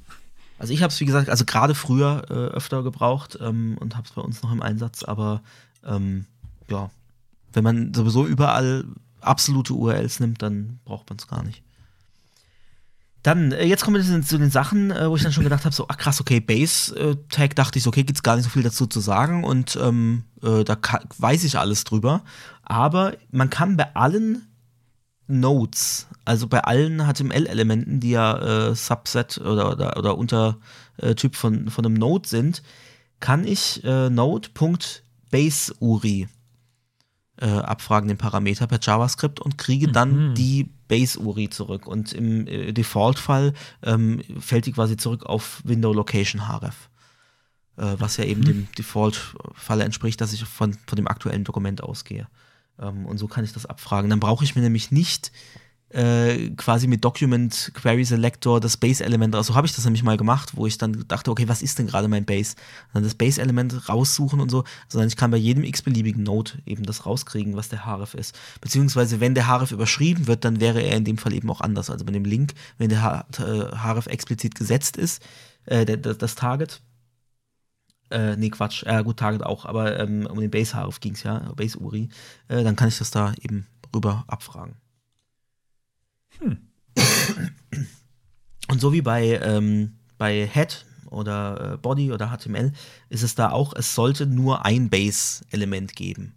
Ähm, es kann, also ich glaube, man kann mehrere nehmen, es fliegt einem wohl nicht um die Ohren, aber es ist halt so, dass nur das allererste Base-Element berücksichtigt wird. Alle anderen werden ignoriert. Ist in, der, in dem MDN ein bisschen missverständlich geschrieben, weil da steht, ähm, es, das erste wird berücksichtigt, aber es steht da, äh, wenn es mehrere gibt, wird nur das erste Target oder Href berücksichtigt. Und das klingt für mich so, als könnte ich ein Base-Tag mit Href nehmen und eins mit Target und dann würde es trotzdem beides äh, akzeptieren. Aber wenn das erste Base-Element zum Beispiel nur ein Href hat und kein Target, dann greift das Target auch nicht. Also das ist missverständlich formuliert. Es ist so, nur vom ersten Base-Element die Angaben, also Href oder, oder Target, werden akzeptiert. Es ist auch schon Für euch, für euch getestet. wo sie sagen, äh, oh Mann. Äh, es ist relativ, also es wäre nicht so extrem unwahrscheinlich, dass ihr Base niemals braucht. Das wollte ich noch an der Ja. Stelle sagen. Ja. Es kann sehr gut sein, dass man das einfach Aber, braucht. aber wir gehen jetzt alle durch und wir gucken uns Jetzt? alle, alle Besonderheiten an und alles, was es darüber ja, zu, da, zu müsst, wissen da gibt. müsst ihr jetzt durch, wir übrigens auch. Ja, noch eins zum Abschluss zu dem Base, dann ist es aber auch schon durch. Ähm, wichtig zu wissen, das trifft auch auf Anchor-Links zu. Ne? Also wenn ich innerhalb von einem äh, Dokument äh, auf ein, ein Fragment zugreifen will, also ein Element, das mit einem ID-Attribut versehen ist, zum Beispiel ID-Top, und ich verlinke dann auf Raute Top oder Hash Top, ähm, ne, um innerhalb von dem Dokument zu verlinken. Wenn ich aber ein Base-Href gesetzt Dann habe, geht er auf, äh, dann geht geht, auf er die auf die Base-Seite. andere Seite entsprechend. Und dazu habe ich auch Ah. ein, ein kleines Codepen gebastelt, um das zu demonstrieren. Das könnte einem auf die Füße fallen unter Genau. Umständen.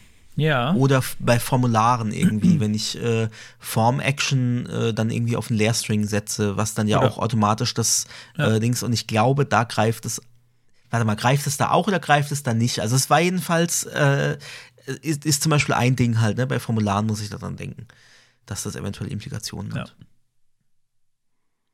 Ja, dann sind wir mit Base auch durch. Ja, wieder was gelernt. Also Base ist sowas, was ich quasi fast in keinem Projekt bisher gesehen habe. Äh, Und aber es ist dann, wenn es dann da ist, dann hat es große Auswirkungen. Ich finde das, äh, da muss, das muss Vielleicht man- hat da noch jemand. Beispiele, äh, Anwendungsfälle, wo das wichtig war oder so. Also es war ja, glaube ich, extrem wichtig bei Frames, bei Framesets früher. Aber äh, ich würde auch versuchen, ähm, so alten Kram rauszuhalten, weil äh, der, der erstens ist der unnötig für uns, der, der äh, klaut uns nur irgendwie Hirnspeicher. Ähm, und der soll auch euch, äh, die ihr das jetzt vielleicht lernt, nicht irgendwie beeinflussen, weil das Web gibt es jetzt schon eine Weile und es gibt eine Menge Sachen von früher, die wir jetzt noch wissen, die aber eigentlich überhaupt gar keinen Nutzen mehr haben, das, was man das weiß und deswegen sollte man, deswegen versuche ich darauf nicht einzugehen. Man kann ganz viel über alten Kram erzählen, aber Ja, wenn wir, wenn wir Web-Opas vom, vom alten Kram erzählen, dann denken sich die Ja. jungen, hippen Programmierer nur, WTF, Digga. ja, du sitzt halt immer noch am Windows und meckerst. genau. So. Gut, ähm, dann gehen wir zum nächsten, oder? Oder bist Jawohl. du bist fertig Ja. mit Base, ne? Also dann kommen wir jetzt zu Head. Ähm, da ist jetzt die Reihenfolge ein bisschen komisch, weil sie dann innerhalb der, äh, was Konstantin schon gesagt hat, inner, innerhalb der Blöcke ist sie, äh, ist, sie nach, ist alphabetisch. Ähm, aber He- Head wäre eigentlich logischerweise vor Base gekommen, aber egal. Aber mit Head sind wir relativ schnell durch. Head ist eigentlich nur ein, ein Wrapper-Element für Meta-Informationen, die nicht angezeigt werden auf der Seite, oder zumindest die standardmäßig nicht angezeigt werden. Ähm, da vielleicht noch ein kleiner, kleiner merkwürdiger Hinweis für Leute, die das mal ausprobieren wollen. Man kann eigentlich jedes Tag in HTML sichtbar machen. Es gibt nur manche, die standardmäßig, oder ich weiß nicht, oh, ah, sage ich jetzt was Falsches, ähm, es, gibt, es gibt Leute, die das besser wissen als ich, aber soweit ich weiß, kann man jedes HTML-Element, auch das standardmäßig unsichtbar ist, auch sichtbar machen. Also Script- und Style-Elemente zum Beispiel kann man Script auch sichtbar machen. kann man und kann dann zum machen, man Beispiel gleich Style-Elemente, ne, wenn man, Man sie kann auch- darstellen will. Man kann auch Head sichtbar machen und Link sichtbar machen, wenn man das möchte. Das, das, das geht alles. Also das habe ich vorhin, das habe ich vorhin noch ausprobiert. Naja, standardmäßig äh, ist wieder Käse, Quatsch, den wir hier erzählen. Also das stimmt zwar, aber man sollte das einfach nicht tun. Head, alles was im Head ist und Head selbst ist standardmäßig unsichtbar, da kommen Meta-Informationen rein. Also zum Beispiel Script kann da reinkommen, Script kann auch woanders hinkommen. Oder Link-Element oder Title-Element, das Title kommen wir gleich noch. Ähm, und laut dem Standard muss ein Title-Element enthalten sein, ähm, außer, das ist, war, das war eine interessanter, äh, interessante Information, die ich nicht wusste, außer dieses Element wird nur per iFrame eingebunden, dann ist Title wohl nicht wichtig Ah ja. weil das eingebundene Element eigentlich an sich keinen Titel braucht, weil es quasi von der, von der, von der Host-Seite erbt. Ähm, ja, Beziehungsweise ja nirgends dargestellt wird. Also es wird halt wird nur das nirgends, von der. Genau, äh, wird nirgends dargestellt. Aber mehr gibt es dazu eigentlich auch erstmal nicht zu sagen. Das war jetzt so eins, dass das relativ schnell abgehandelt war. Da ist auch der MDN-Eintrag sehr kurz. Das wird sich bei, bei meinem Also weil nächsten du, noch ändern. weil du äh, gesagt hast, ja eigentlich Käse und so und braucht man nicht wissen, aber ich finde, es ist schon, es schafft schon ein Verständnis dafür, ne, dass im Endeffekt alles Elemente sind und dass eben nur manche vom ne, einen Standardstil haben, der vom Browser vorgegeben wird. Also, aber am Ende ist, sind alles Elemente und ich kann alle Elemente auch mit, mit Queries ansprechen äh, und mir aus mit, mit JavaScript dann, wenn ich jetzt, äh, ich, oh, ich bastel einen Crawler oder, ähm, oder warum auch immer, möchte ich auf der Seite mit JavaScript äh, Informationen auslesen aus den Metatext und das kann ich eben machen, weil das sind ganz normale Texte, das ist keine Magie. Genau, es ist nur wirklich der, der Standard-CSS-Style im Browser, der Head und Sachen darin ähm, versteckt. Und wenn man das da jetzt hat, äh, da CSS drüber schreibt, das sagt, nee, zeig mir das an, dann geht es. Genau, dann kommen wir zum, äh, nicht zum ersten, weil Base ist ja auch eins, aber zum, zum zweiten äh, Element, das innerhalb des Heads sich befinden kann. Und das sind äh, Tags vom äh, Typ Link. Und wofür brauchen wir die? Also, oder was, was, was ist es überhaupt? Was macht so ein Link? Und was linkt es eigentlich, wenn Link im Namen steckt? Also es bildet die Beziehung ab zwischen dem aktuellen Dokument, das offen ist, und äh, beliebigen externen Ressourcen. Ähm, und das können echt verschiedenste Dinge sein. Und ich kannte das äh, hauptsächlich so, ähm, ja gut, CSS einbilden, äh, einbilden, einbinden. Ähm, mit dem rel-Attribut, also rel-Attribut für, Relationship. Und damit gebe ich eben an, was ist das für eine Beziehung äh, zu dem anderen Dokument. Und rel gleich Style Sheet, da kann ich eben sagen, aha, diese CSS-Datei, das ist ein Style Sheet für diese Seite. Ähm, dann gibt es zum Beispiel auch noch Icon für Fav-Icons. Ähm, aber das war so, also ja, Style Sheet, Icons, vielleicht noch solche Sachen wie äh, diese Seite, das hatten wir auch mal drüber, ne, wie man sich bei, bei äh, Mastodon ähm, äh, verifiziert, ne, dass man sagt, ja, okay, diese Seite, das bin tatsächlich ich und bitte ähm, mach mir ein grünes Häkchen hin. Ähm, daher kannte ich das, aber da gibt es noch, noch ganz viel anderes, was ich noch nicht so äh, bewusst wahrgenommen hatte. Also zum einen das Media-Attribut, wenn ich äh, ein, ein Link-Rel-Style-Sheet habe, da wusste ich nicht, dass das ein Medientyp sein kann, wie zum Beispiel Print oder Display, oder aber auch tatsächlich ein Media-Query. Das war mir nicht bewusst, dass ich in dem Link-Tag tatsächlich ein Media-Query schon, also irgendwie Minwidth Doch, das habe ich, glaube ich, schon mal kann. gesehen. Aber das hätte, hättest du mich jetzt gefragt, hätte ich gesagt, habe ich noch nie gesehen. Aber doch, ich glaube, Weil ich so das kann ich mal nämlich gesehen. dann sicher gehen, dass, dass überhaupt diese, also keine Ahnung, ich habe vielleicht ähm, äh, mehrere CSS-Dateien, weil ich keinen Bundler habe bei dem Projekt oder so, ne? Und ich habe eine CSS-Datei nur nur, für bestimmte geladen. Breakpoints. Und dann Ja. ist es ja Quatsch, die für alle zu laden, wenn ich sie gar nicht brauche. Ja. Also irgendwie, ich habe eine für Tablet Breakpoint, eine für äh, Smartphone äh, Breakpoint.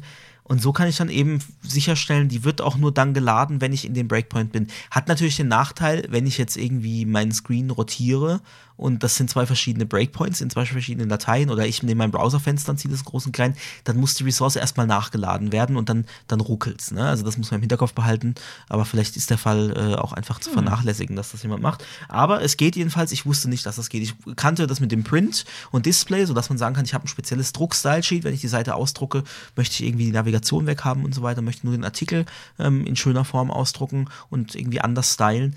Ähm, aber dass das geht, wusste ich nicht. Also auch da wieder was dazugelernt. Und ähm, dann bin ich auf noch mehr gestoßen, was ich so nicht kannte. Ähm, also das, das Link war, glaube ich, somit das ergiebigste bei mir. Und zwar ähm, kann ich sagen, rel ist gleich preload, das heißt, dann wird eine Ressource vorgeladen.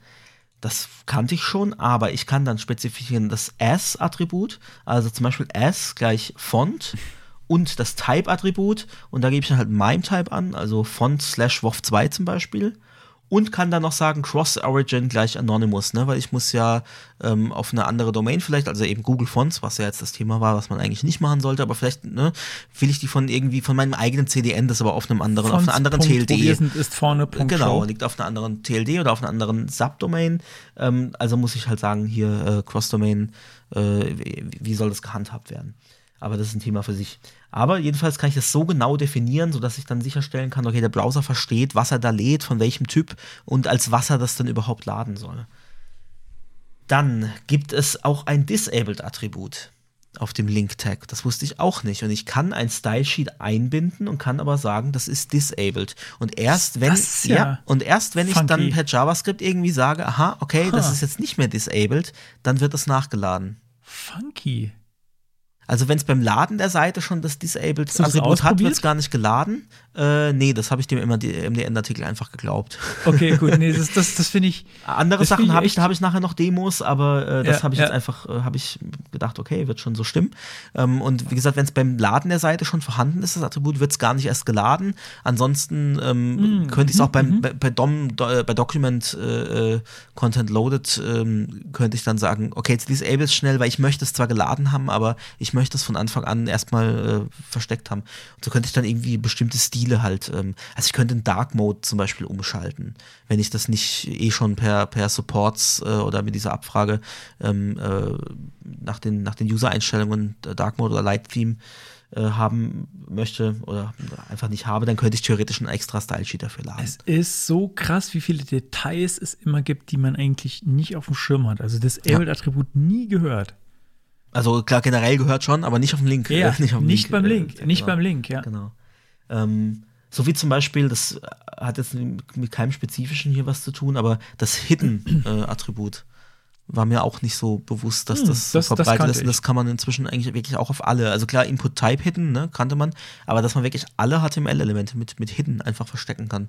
Und dann nicht mehr irgendwie Style gleich Display None. Ne? Früher war das so, da hat man halt einen Inline-Style genommen und selbst äh, Feinde des Inline-Styles haben dann halt in dem Fall, na, wenn es jetzt nur von Anfang an ausgeblendet sein soll, ich möchte es irgendwann einblenden, na, mach ich halt Inline-Style äh, Display None. Äh, muss man gar nicht, kann man das Hidden-Ding nutzen und es ist auch gleich viel semantischer. Vorsicht, äh, an der Stelle sei nur gesagt, ähm, muss, da kommt der Accessibility-Mensch Mhm. in mir raus. Ähm, sowohl Dinge, die mit Display None versteckt sind, als auch die, die das Hidden-Attribut haben, sind vor Screenreadern versteckt. Mhm. Ähm, das sollte man vielleicht einfach im Hinterkopf behalten, wenn man das weiß. Das kann man be bewusst einsetzen, wenn, aber man sollte es wissen. Das heißt, Wenn wir den Abschweif gerade schon machen, was ist denn mit ARIA Hidden? Sollte ich das dann da zusätzlich noch dazusetzen oder weiß der nicht Screenreader nötig. Ist mit nicht Hidden nötig. eigentlich? Okay. Das heißt, ARIA Hidden ist dann wirklich nur ha- für den Screenreader Hidden, aber ansonsten da. Oder Genau, ist, sicht, ist, ja, ist, genau, ist visuell sichtbar, aber der Screenreader Okay. überspringt es. Ganz genau. Es kann durchaus sinnvoll sein. Ich habe das in letzter Zeit äh, recht häufig eingesetzt, ähm, an Stellen, wo ich halt tatsächlich mir die Seite mal angehört habe im Screenreader und dachte so, diese Information, die kommt jetzt doppelt und dreifach, das brauchst Mhm. du ja gar nicht. Also der Klassiker ist irgendwie, du hast so ein ähm, irgendwie so, irgendwas Social Media Post-artiges mit einem äh, mit einem Avatar Mhm. und dann vielleicht noch einem Text von dem Namen nebendran oder so. Das ist absolut redundante Information für einen Screenreader, weil beides zeigt auf dasselbe, der Link zeigt beides auf das Profil sozusagen, ja. Ähm, der, der Avatar und, und der Link und dann sage ich, hey, den Avatar, den zu beschreiben, äh, das macht eh keiner, beziehungsweise die Funktion gibt es in Social Networks oft gar nicht. Also mache ich den Aria hidden. Das heißt, der ist Ja, sichtbar. weil ich kann ansonsten, also du würdest vielleicht dem dann einen Alt-Text geben von wegen äh, Pro- Profilbild von Ed Konstant, von Ed Ja. Groß Konstantin, ne? Und dann hättest du Link, Titel, äh, Xing-Profil von Groß Konstantin, Avatar Groß Konstantin und dann vielleicht Genau. nochmal Ed Groß Konstantin. Ja, und so Genau. kannst du das halt äh, ja, genau. entsprechend Äh, ausblenden. kom kompletter Quatsch. An der Stelle Aria Hidden ist, ist your friend. Also, äh, es ist, es ist äh, oft so ein Misconception, was ich jetzt festgestellt habe, äh, auch im Austausch äh, mit, mit, mit blinden Menschen, ähm, dass es ist nicht immer nur das Hauptproblem, dass Information nicht bereitsteht, so im Sinne von, da fehlt ein Alttext, Mhm. ja, sondern es ist auch oft ein Problem, dass Dinge doppelt und fünffach kommen, Sehr was, wichtig, was ja. auch wahnsinnig nervig ist, weil, Wenn weil wir dann überhaupt Stream nicht mehr wären, durchsteigst. hätte ich jetzt gesagt, das, da machen wir einen Clip draus, weil das ist wichtige Information, die man immer wieder abrufen können sollte. Ja. Also, macht, macht einen Podcast-Clip, bitte. genau. Ja, also äh, genau, das ist das, der kurze Exkurs dazu. Aber ähm, bei diesem S-Attribut, da bin ich noch äh, auf, auf andere Dinge gestoßen. Und das fand ich cool. Das fand ich so cool, dass ich dann noch schnell, na schnell ist gut, äh, eine, eine Demo dazu gebaut habe. Und zwar gibt es S ist gleich Fetch zum Vorladen von, von Fetch oder XHR-Requests. Das heißt, ich kann sagen, Link rel gleich Preload, S gleich Fetch. Dann übergebe ich vielleicht noch, ich weiß schon, ich kriege JSON zurück oder ich kriege eine HTML-Seite zurück. Also kann ich zum Beispiel Type ist gleich Text HTML äh, machen. Ähm, wichtig ist auch, dass ich dann in dem Fall auch dieses äh, Cross-Origin-Attribut brauche, weil der Browser wissen muss, wie er das behandeln soll. Und dann kann ich tatsächlich eine, eine, einen Link ähm, oder eine, eine, ja, wie soll ich sagen, ein, ein Ziel, das ich später per Fetch, so, wo ich sicher weiß, das werde ich so oder so äh, nachladen, schon mal vom Browser vorladen lassen, bevor ich das JavaScript zeitig, wo ich vielleicht noch auf DOM äh, ready oder auf Content loaded oder was auch immer warte, kann ich dem Browser das schon mal vorladen lassen. Und das hat mich interessiert, das wollte ich ausprobieren. Und was ich Ach, gemacht geil. habe, ist diese, also ich habe es verlinkt auch in den Shownotes, eine CodePen-Demo. Da ist im HTML ist nur ein Link-Tag, ähm, rel preload, href ist gleich dann, wo wir sind, ist vorne äh, Punkt äh, show, slash demos, slash, ne, das ist als eine Datei, und zwar die course2.php, die macht nichts anderes als äh, course-element äh, äh, request, also dieses option-request, ähm, abfangen ähm, und entsprechend zurückgeben, Header, äh, Cross-Origin, also allowed, ne, gibt dann einfach die, die aktuelle Seite wieder zurück, sodass ich dann auf jeden Fall zugreifen kann, weil normalerweise könnte ich ja per Fetch von CodePen auf unsere Seite kein, kein äh, Cross-Domain-Request machen. So, das, das ist alles, was die macht und das äh, ist also die Course 2 PHP und die Course 1 PHP oder nur Course PHP in dem Fall. Ähm, sind genau das gleiche. Die eine gibt Course PHP zurück als String einfach und die andere Course 2 PHP, damit man weiß, welche man geladen hat. So, dann S gleich Fetch, Cross Origin gleich Anonymous. So, und das mache ich nur mit der Course 2 PHP. Die Course PHP, die lade ich ganz normal ohne diesen Link-Tag. Und alle beide werden ganz normal über einen Fetch-Request, dann diese URL eben auf die, auf die entsprechende PHP-Datei und dann per, per then äh, lasse ich mir zurückgeben, die Response, also den Response-Text, den es zurückgegeben äh, hat, also den Dateinamen in dem Fall nur. Ähm, und dann habe ich mir vorher gespeichert den aktuellen Unix-Timestamp und dann den Unix-Timestamp ähm, zu dem Zeitpunkt, wo das Request fertig ist und davon ziehe ich das dann ab, sodass ich halt sagen kann, so lange hat das Request gedauert.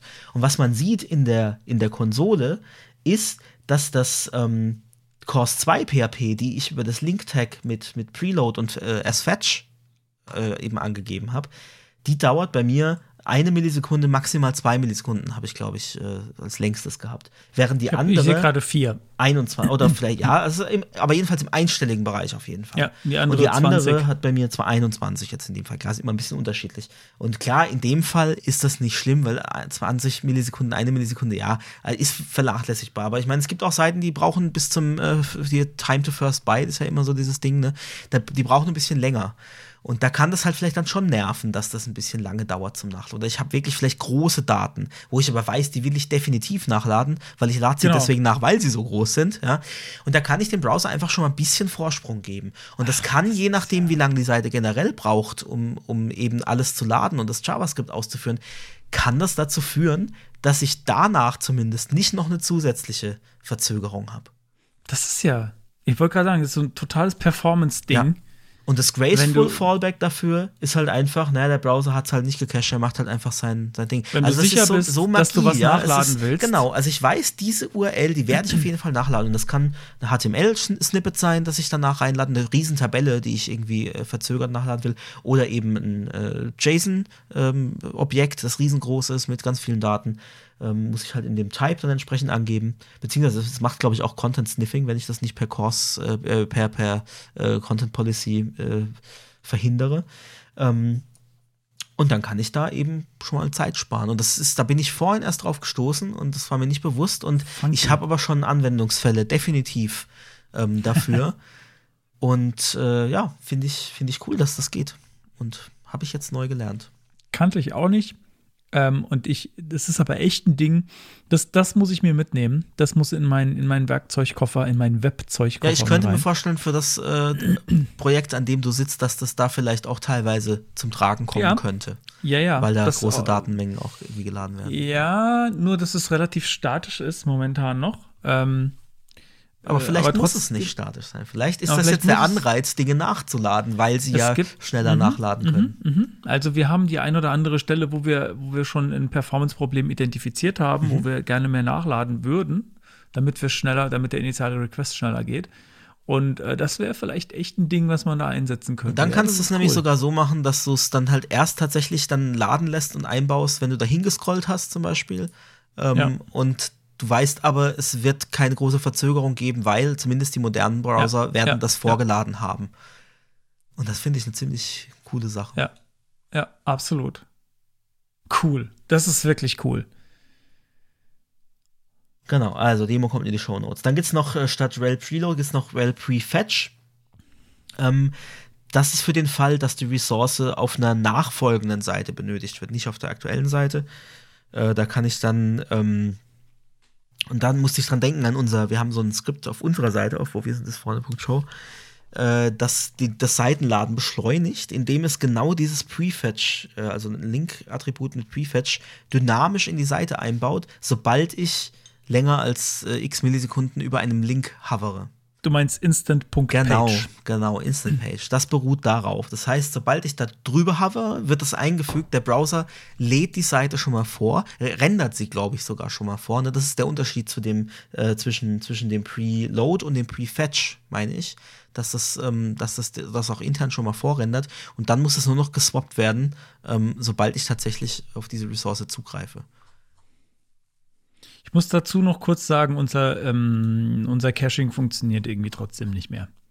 Ja, das ist ein bisschen ist traurig. Ich weiß nicht genau, ich weiß nicht genau, warum nicht mehr. Ich habe verschiedene Sachen ausprobiert, aber wenn du jetzt schnell klickst, ja, also wenn du Oh ja. nicht diese, das, äh, das ist wieder, Oh ja, du hast das war schon mal viel Das besser. war, das war quasi, ne, man hat es gar nicht gemerkt. das war das war mal rasend schnell und ich weiß nicht genau, warum das Caching nicht mehr richtig Ei, ei, ei. funktioniert. Okay, müssen wir uns mal angucken. Ja, genau, das Caching-Plugin war das, äh, was ich meinte, was von Automatic direkt ist. Das hat irgendwann ein Update gegeben und seitdem ist es, äh, seitdem ist es Ja. nicht mehr gut. Okay, schade. Ich habe schon, ja, egal.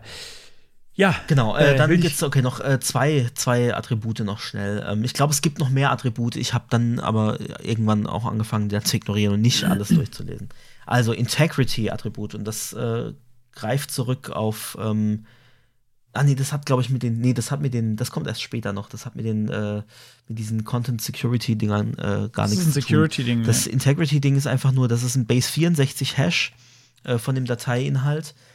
Ähm, und damit kann ich überprüfen oder sicherstellen, dass, dass, dass, dass die Ressource nicht verändert wurde auf dem Weg zu mir. Dass also irgendein Angreifer hier irgendwie Man-in-the-Middle-mäßig äh, da Code ausgetauscht hat. Das heißt, ich, ich muss im Code hinterlegen, diesen Hash, der dann mit dem Dateiinhalt übereinstimmt und dann weiß ich eben, also Libraries machen das zum Beispiel, wenn die sagen hier so, ah ja, du kannst das selbst hosten oder du nimmst es hier von unserem CDN, äh, hier ne, einfach das Link-Tag einbauen, da ist dann in der Regel auch so ein, so ein Integrity-Attribut mit dabei, ähm, das die halt vorkalkuliert haben und dann weiß ich, ich binde da nichts ein, was dann später irgendwas ganz anderem widerspr- äh, entspricht oder die updaten dann die Datei, nachdem ich äh, gesehen habe, dass die eigentlich sauber ist, weil dann würde der Browser verhindern, dass die geladen wird, weil es nicht mehr übereinstimmt.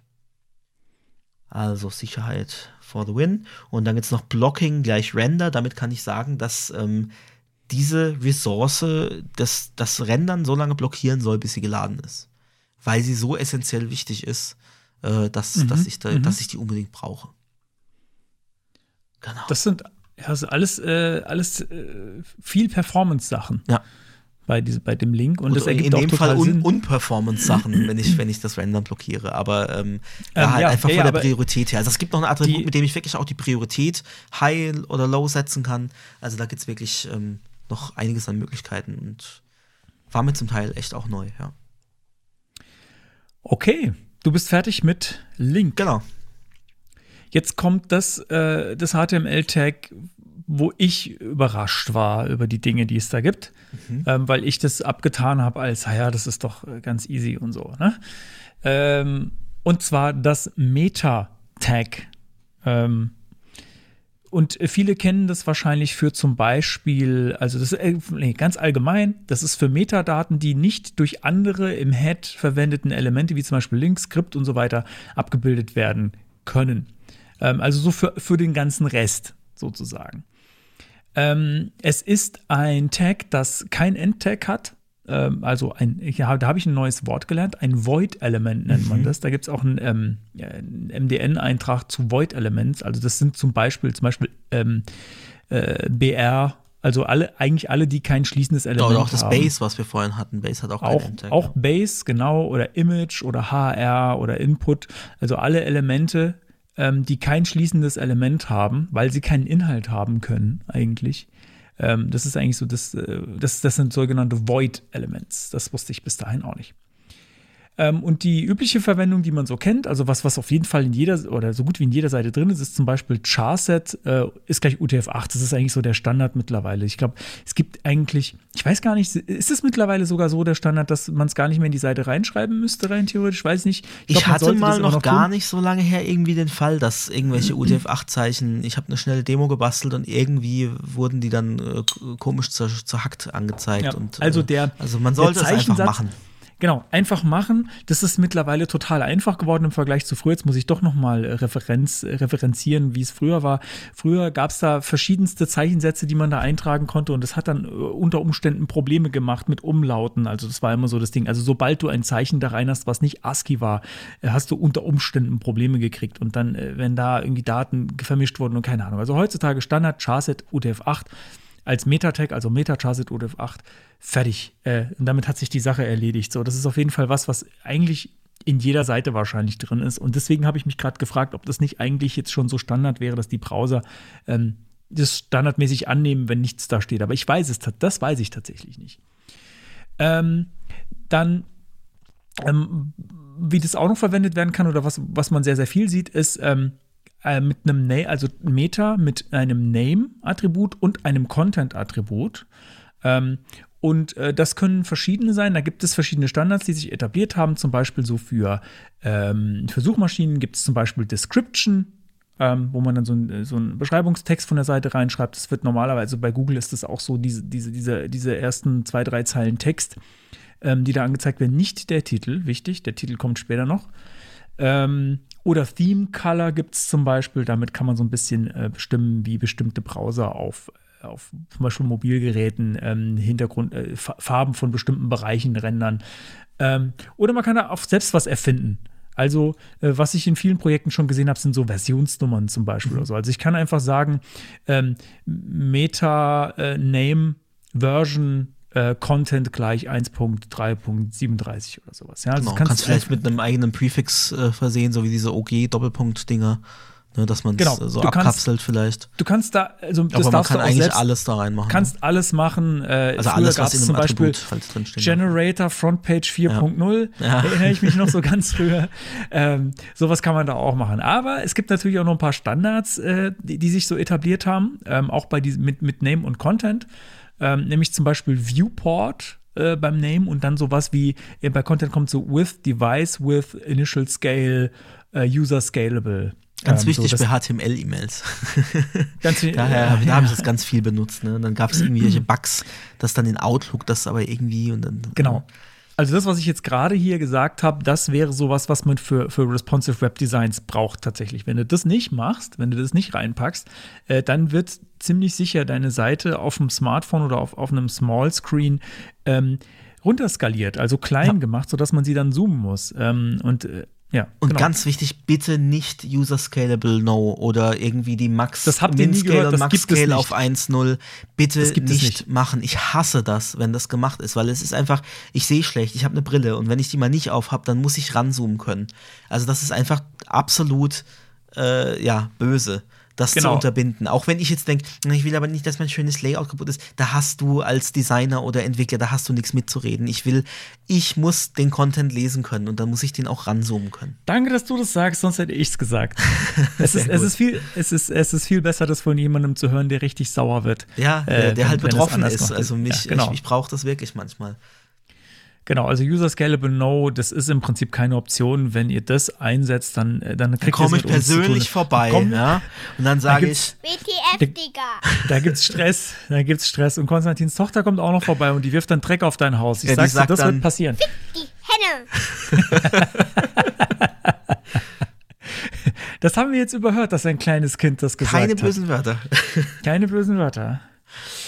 Ähm, genau, ähm, Metadaten für Suchmaschinen hatte ich schon angerissen mit Description. Es gab früher auch mal noch Keywords. Ich weiß gar nicht, ob Google bis jetzt überhaupt noch Ich glaube, dass. Description und Keywords beides nicht mehr benutzt wird, weil es ja dann diese ne, Doch, doch, doch. zusätzlichen, ja, aber da gibt es doch diese, diese äh, Description- Dublin Core, diese Dublin Core Geschichte und ich glaube, die Description werden benutzt. Ist, Description ist definitiv der Text, der bei Google angezeigt wird unter dem Titel.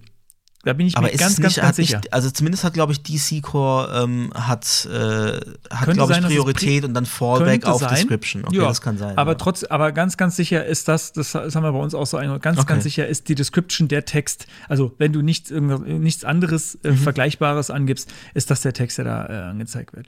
Dann gibt es noch sowas, äh, so, ich weiß gar nicht, ob das tatsächlich noch ein Ding ist. Das können wir die, die, die SEO, äh, die dunklen SEO-Priester, äh, können wir das mal sagen. Äh, Metaname Robots, Content No Index No Follow oder, oder Index Follow, also wo man der Suchmaschine im Prinzip sagt, darfst du das indexieren, darfst du da hin oder darfst du da nicht hin? Ähm, ich weiß gar nicht, ob Google Also ich glaube, offiziell hält sich da Google schon dran. Wahrscheinlich landet es trotzdem bei deren Daten, weil die wollen ja alles haben, aber sie sie geben es dann, glaube ich, nicht in den Suchergebnissen auf, also, aus. Also So. WordPress-Seiten kannst du immer noch so einstellen, dass sie nicht indexiert werden. Aber das ist hier mit der Robots.txt auch. Du musst dich halt darauf verlassen, dass dass das gutartige Bots sind, die, die das berücksichtigen.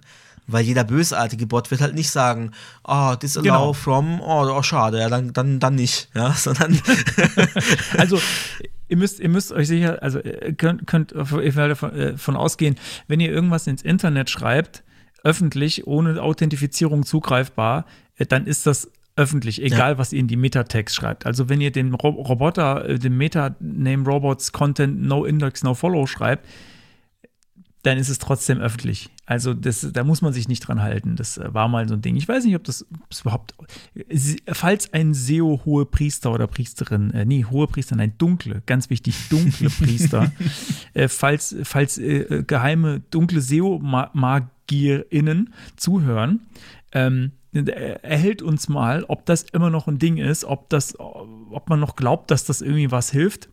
Oder äh, ist das eigentlich, ist das total veraltet? Das stand im Artikel mit drin. Ich dachte, ah ja, stimmt, ich erinnere mich, das war mal irgendwie so ein Ding. Aber da ich mich mit SEO überhaupt gar nicht beschäftige bei meiner Arbeit, wirklich so gar nicht, weil alles, was ich mache, hinter einem Login ist, ähm, und nur unsere interne Suchmaschine äh, im Prinzip äh, da, da Sachen indexiert und äh, da das da glaube ich das keine Rolle spielt ähm, ja äh, habe ich keine Ahnung ob das irgendwie noch eine ob das irgendwie noch äh, State of the Art ist oder nicht okay so und jetzt kommen wir zu dem Bereich der mich ein bisschen überrascht hat bei Meta und zwar man kann bei Meta nicht nur irgendwie, äh, ähm, was hatte ich, was hatte ich oben, äh, Charset angeben und Name, sondern als erstes Attribut auch HTTP-Equiv, was für äquivalent steht, equivalent. gesehen So. habe ich das schon so oft. Und ich mir war So, nie so und- wirklich klar, was das macht. Das und ich auch kann dir voll, genau boah, und, und ich, ich kann dir und ich kann dir genau sagen, ähm, wo ich das schon mal gesehen habe, was welche Anwendungsfall ich davon kannte. Mhm. Also den habe ich auch, äh, das war da unten und zwar ähm, HTTP eq-equiv ist gleich refresh Content Ja. 5 Semikolon URL gleich Pfad. genau, also statt per zwar- PHP Header Location zum Beispiel zu setzen oder irgendwie anders serverseitig, kann ich das Also- auch per HTML machen. Du kannst also quasi eine HTML-Weiterleitung machen auf eine andere Seite, was du aber auch machen kannst. Also und äh, äh, dieses Content, diese Zahl ist die sind Sekunden. Ja. ja? Du kannst aber auch, und das haben, das haben früher so Seiten gemacht, ähm, die öfter neue Informationen hatten, aber bevor es Ja. irgendwie so äh, Polling mit JavaScript gab äh, oder sowas, haben die sich automatisch refreshed. Das heißt, da war der Link, die Seite selbst und die hat sich alle paar so und so viele Sekunden automatisch neu geladen. Seiten, die oft was Neues hatten, das, das kennst, das gibt's ja, heute quasi nicht wie, mehr. ver- sie verlassen jetzt dieses Angebot, sie werden in fünf Sekunden automatisch weitergeleitet. Sowas. Wozu auch immer diese Seite angezeigt wird. Das ist so ein, so ein ja, rechtliche. Absicherung, ne, Das ist so ein man Pseudo-Security- ganz deutlich Genau, macht, so. aber das, das, das ist tatsächlich noch relativ äh, aktuell. Hatte ich jetzt gerade, habe ich jetzt gerade festgestellt, dass äh, Microsoft Teams genau so etwas eingebaut hat. Jetzt erst seit kurzem, weil wir benutzen das bei uns auf der Arbeit Microsoft Teams und ähm, ich bin mir ganz sicher, dass die vorher auch schon die Links getrackt haben. Wenn man irgendwie in, in den Teams-Chat einen Link reintut, hat Microsoft schon den Link getrackt. Aber seit kurzem ist da so eine komische Seite zwischengeschaltet. So von wegen, wir prüfen jetzt diesen Link. Ich weiß nicht genau, was, was da passiert. Ob die das dann tatsächlich gegen irgendwelche Malware-Listen hauen oder sowas. Ich weiß nicht. äh, Also, aber das ist genau so eine, so eine Seite, wie man, wie man das kennt. Zum Beispiel auch äh, bei diversen Portalen, äh, Facebook, keine Ahnung, ganz, ganz viele haben, haben solche, solche Zwischenschaltseiten. Sollt ihr nicht machen, braucht braucht man nicht. Aber genau, also Refresh. Und dann habe ich überlegt, was ist HTTP, HTTP Equivalent? Und das bedeutet eigentlich nur, dass es als, äh, also de- der Gedanke dahinter war, dass man HTTP-Header in HTML reinschreibt und die dann im Prinzip ausgewertet Falls werden. man keine Möglichkeit hat, den Server entsprechend zu konfigurieren. Genau, falls man keine Clever, Möglichkeit hat, den Server. Ähm, Die Frage ist nur, warum man sich alle. dann nicht an den Headern orientiert hat, weil der, der Header heißt ja nicht wirklich Refresh, der heißt ja Location. Äh, Und ja, Expires Ahnung. gibt's ja, warte mal, gibt's Expires als Header? Das heißt du mir nicht hier alles anders? vorweg, aber ist okay. entsch- sorry. Ähm, nein, es passt schon. Ähm, da, genau, du, du hast es im Prinzip schon gesagt, das war tatsächlich, äh, also äh, als Ersatz, äh, falls und falls der Server selbst einen Header setzt, der, der so heißt, ähm, dann wird, oder der, der genau diese Funktion hat. Achso, du schreibst es Ähm. da, du hast dir das wirklich genauso notiert, ja? Okay. Ich habe mir das genauso notiert, ja, genau. Ich, ich lese es gerade. dann, ja. ähm, dann, dann, wird, dann, äh, dann, äh, dann wird das vom Server genommen. Ja? Ähm, aber wofür das tat, äh, sinnvoll sein kann, ist, wenn du jetzt zum Beispiel keinen Server hast, wenn es gab früher, es gab früher so Media-CDs mit irgendwelchen, mit irgendwelchen HTML-Sachen drauf. Ähm, oder keine Ahnung, du hast irgendwie aus irgendwelchen Gründen etwas, was lokal bei dir liegt, was nicht von einem Server ausgeliefert wird, dann kannst du das tatsächlich verwenden. Aber es gibt nur eine bestimmte kurze Liste äh, von Headern, die da funktionieren. Da geht nicht jeder Header, du kannst nicht jeden Header damit setzen. Aber das war die Idee dahinter. Ähm, genau, was du vorhin, was du vorhin schon gesagt hast, ähm, ex, äh, HTTP Equi äh, Equiv äh, Expires, ähm, damit kannst du quasi Cache-Header äh, setzen. Wobei was natürlich die Frage ist, wenn es eh statisch ist, weil es keinen Server hat, dann ist ja, also, Es ist für den, für den Fall sinnlos.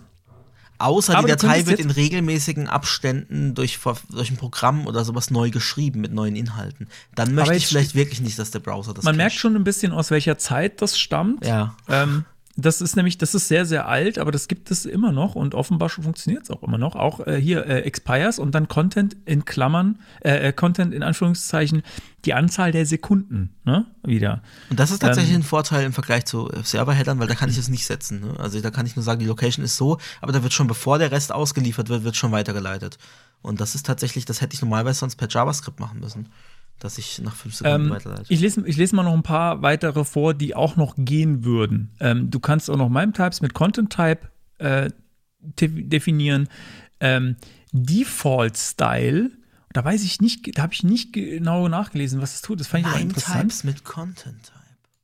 Mhm. Das heißt, ich könnte ein HTML-Dokument machen und dem sagen, du bist vom Typ Application JSON und im Body ist dann ein JSON-String. Das müsste gehen. Ha. Ähm, dann gibt es noch tatsächlich das, äh, nee, das lasse ich weg. XUA comp compatible, also da, da sollten sich nur die Archäologen ranwagen. Ähm, und es geht wohl auch Content Security Policy. Ach, Darüber hatten Ah, wir es ja. ja. Das kannst du wohl auch damit machen, was ich echt verrückt finde. Dass du das direkt in HTML, äh, kannst du eine, eine CSP reinschreiben. Genau. Und vieles mehr. Also da lohnt es sich auf jeden Fall mal, ähm, den MDN-Artikel äh, durchzulesen. Und da muss ich aber auch sagen, das kommt auch noch in die Shownotes. Ähm, ich habe mir, ich bin, ja, ich, mir ist schwer gefallen, den MDN-Artikel dazu zu lesen, weil es, ich fand, sehr ähm, akademisches Englisch war. Und äh, dann habe ich mir gedacht, hm, vielleicht finde ich ja irgendwo anders noch eine, noch eine Beschreibung, die irgendwie für mich zugänglicher ist. Und dann habe ich mich erinnert an Self-HTML. Ich weiß gar nicht, da haben wir vor Äonen auch mal drüber gesprochen. Self-HTML war früher so die deutsche HTML-Referenz, wo du irgendwie so lernen konntest, wie man Webseiten macht. Und das gibt es immer noch. Und ich fand tatsächlich äh, den Artikel zu Metatag dort sehr erhellend und sehr, sehr gut, sehr, sehr gut geschrieben. Auch ein bisschen akademisch, aber deutsch-akademisch verstehe ich ein bisschen besser als englisch-akademisch.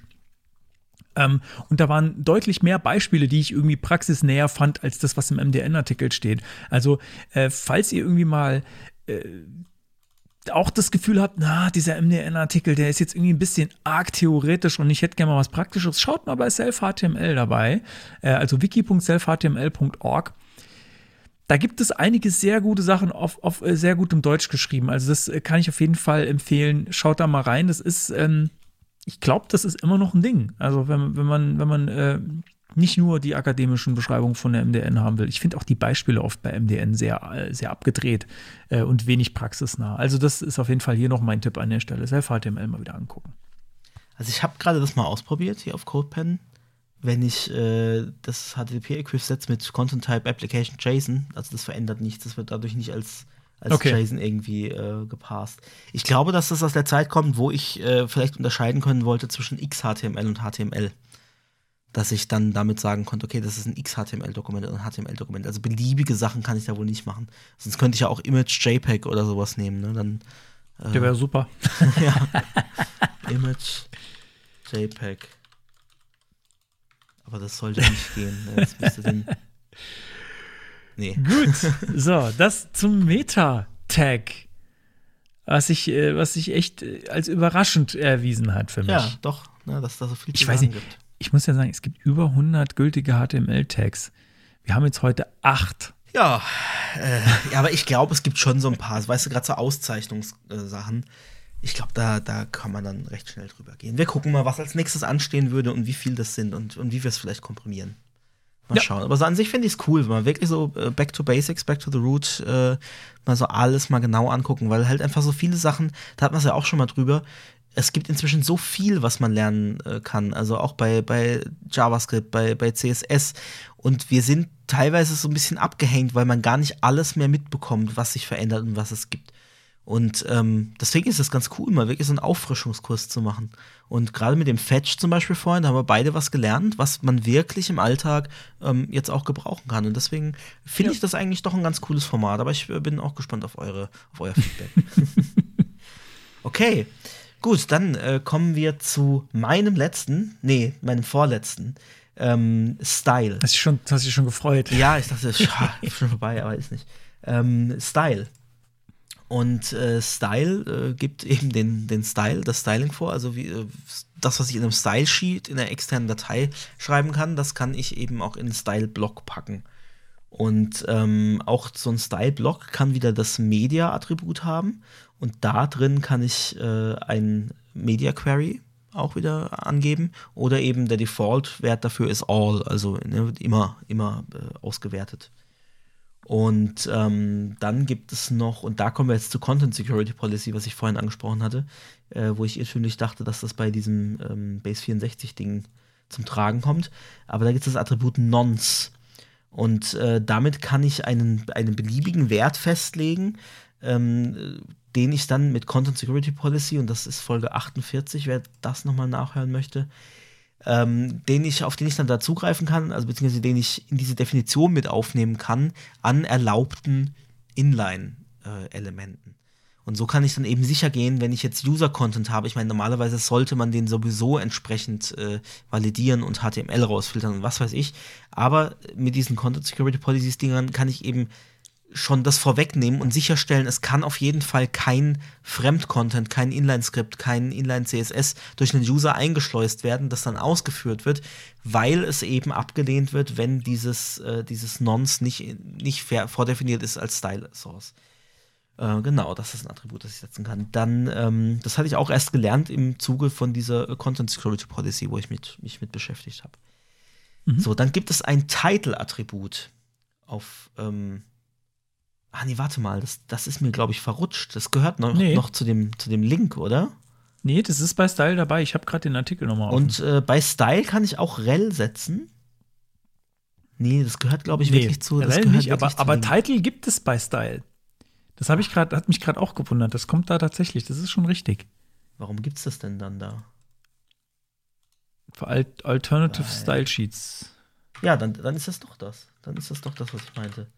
Äh, Alternative Style Sheet, genau für den Titel. Ach so, genau, aber wann der Browser das. Okay, dann, dann das sind zwei Sachen. Deswegen habe ich das wahrscheinlich auch vermischt. Also das mit dem ähm, äh, mit dem rel Alternate, Alternate Style Sheet, das gehört eigentlich noch zum Link. Also ich kann ähm, nicht nur ähm, rel äh, gleich Style Sheet angeben, sondern ich kann Alternate als Keyword noch Leerzeichen getrennt davor setzen. Und dann kann ich auch das Titelattribut oder Title-Attribut benutzen, um dem einen Namen zu geben.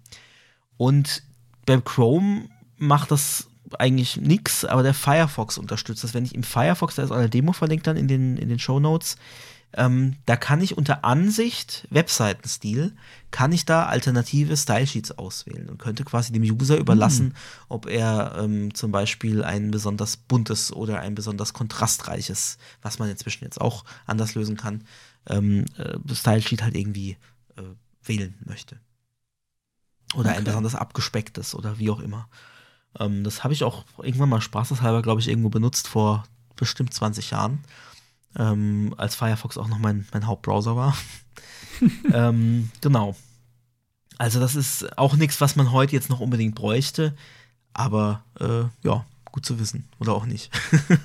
Ja, doch, auf jeden Fall. Okay, ja, das war's auch schon zu den Styles. Ich meine, da drin ist dann halt ganz normal mein, mein CSS. Was aber nicht dargestellt wird, wie wir gele äh, gelernt haben, äh, weil es einfach standardmäßig versteckt ist. Aber wenn ich dem Display Block gebe, dann ist es, dann kann ich das sichtbar machen. Und das ist zum Beispiel, wenn ich jetzt eine Seite habe, wo ich CSS zeigen möchte und ich äh, möchte das CSS auch auf die Seite direkt anwenden, sowieso schon, dann kann ich da, gut, jetzt ist wieder die Sache, ne, Style sollte eigentlich nicht im Body liegen, sondern sollte eigentlich im, im Head liegen, kann aber auch im Body liegen. Die meisten Browser, äh, für die ist das wurscht, die wer- werten das trotzdem aus, werfen da auch keinen Fehler. Und dann könnte ich theoretisch sagen, ah, okay, wenn du das und das machen willst, dann ist hier der Style-Block und dann könnte ich den direkt schon sichtbar machen, ohne dass ich den Style nochmal duplizieren muss. Ja. Weil Style duplizieren ist eher. Unangenehm. Genau. ja. Also das war's auch schon Äh, ja, dann kommen wir zu meinem letzten tatsächlich. Ich habe angefangen. Äh, und zwar Title. Und das ist wieder relativ schnell abgehandelt. Ähm, fand ich aber trotzdem. Äh, das ist, finde ich, eines der wichtigsten äh, HTML-Elemente, weil das den Dokumententitel anzeigt, also das, was oben in der Kopfzeile vom Browser-Tab angezeigt wird oder auch als erste Zeile in den Suchmaschinenergebnissen. Ähm, das ist echt extrem wichtig. Oder auch der Screenreader liest, wenn ich eine Seite lade, das als allererstes vor.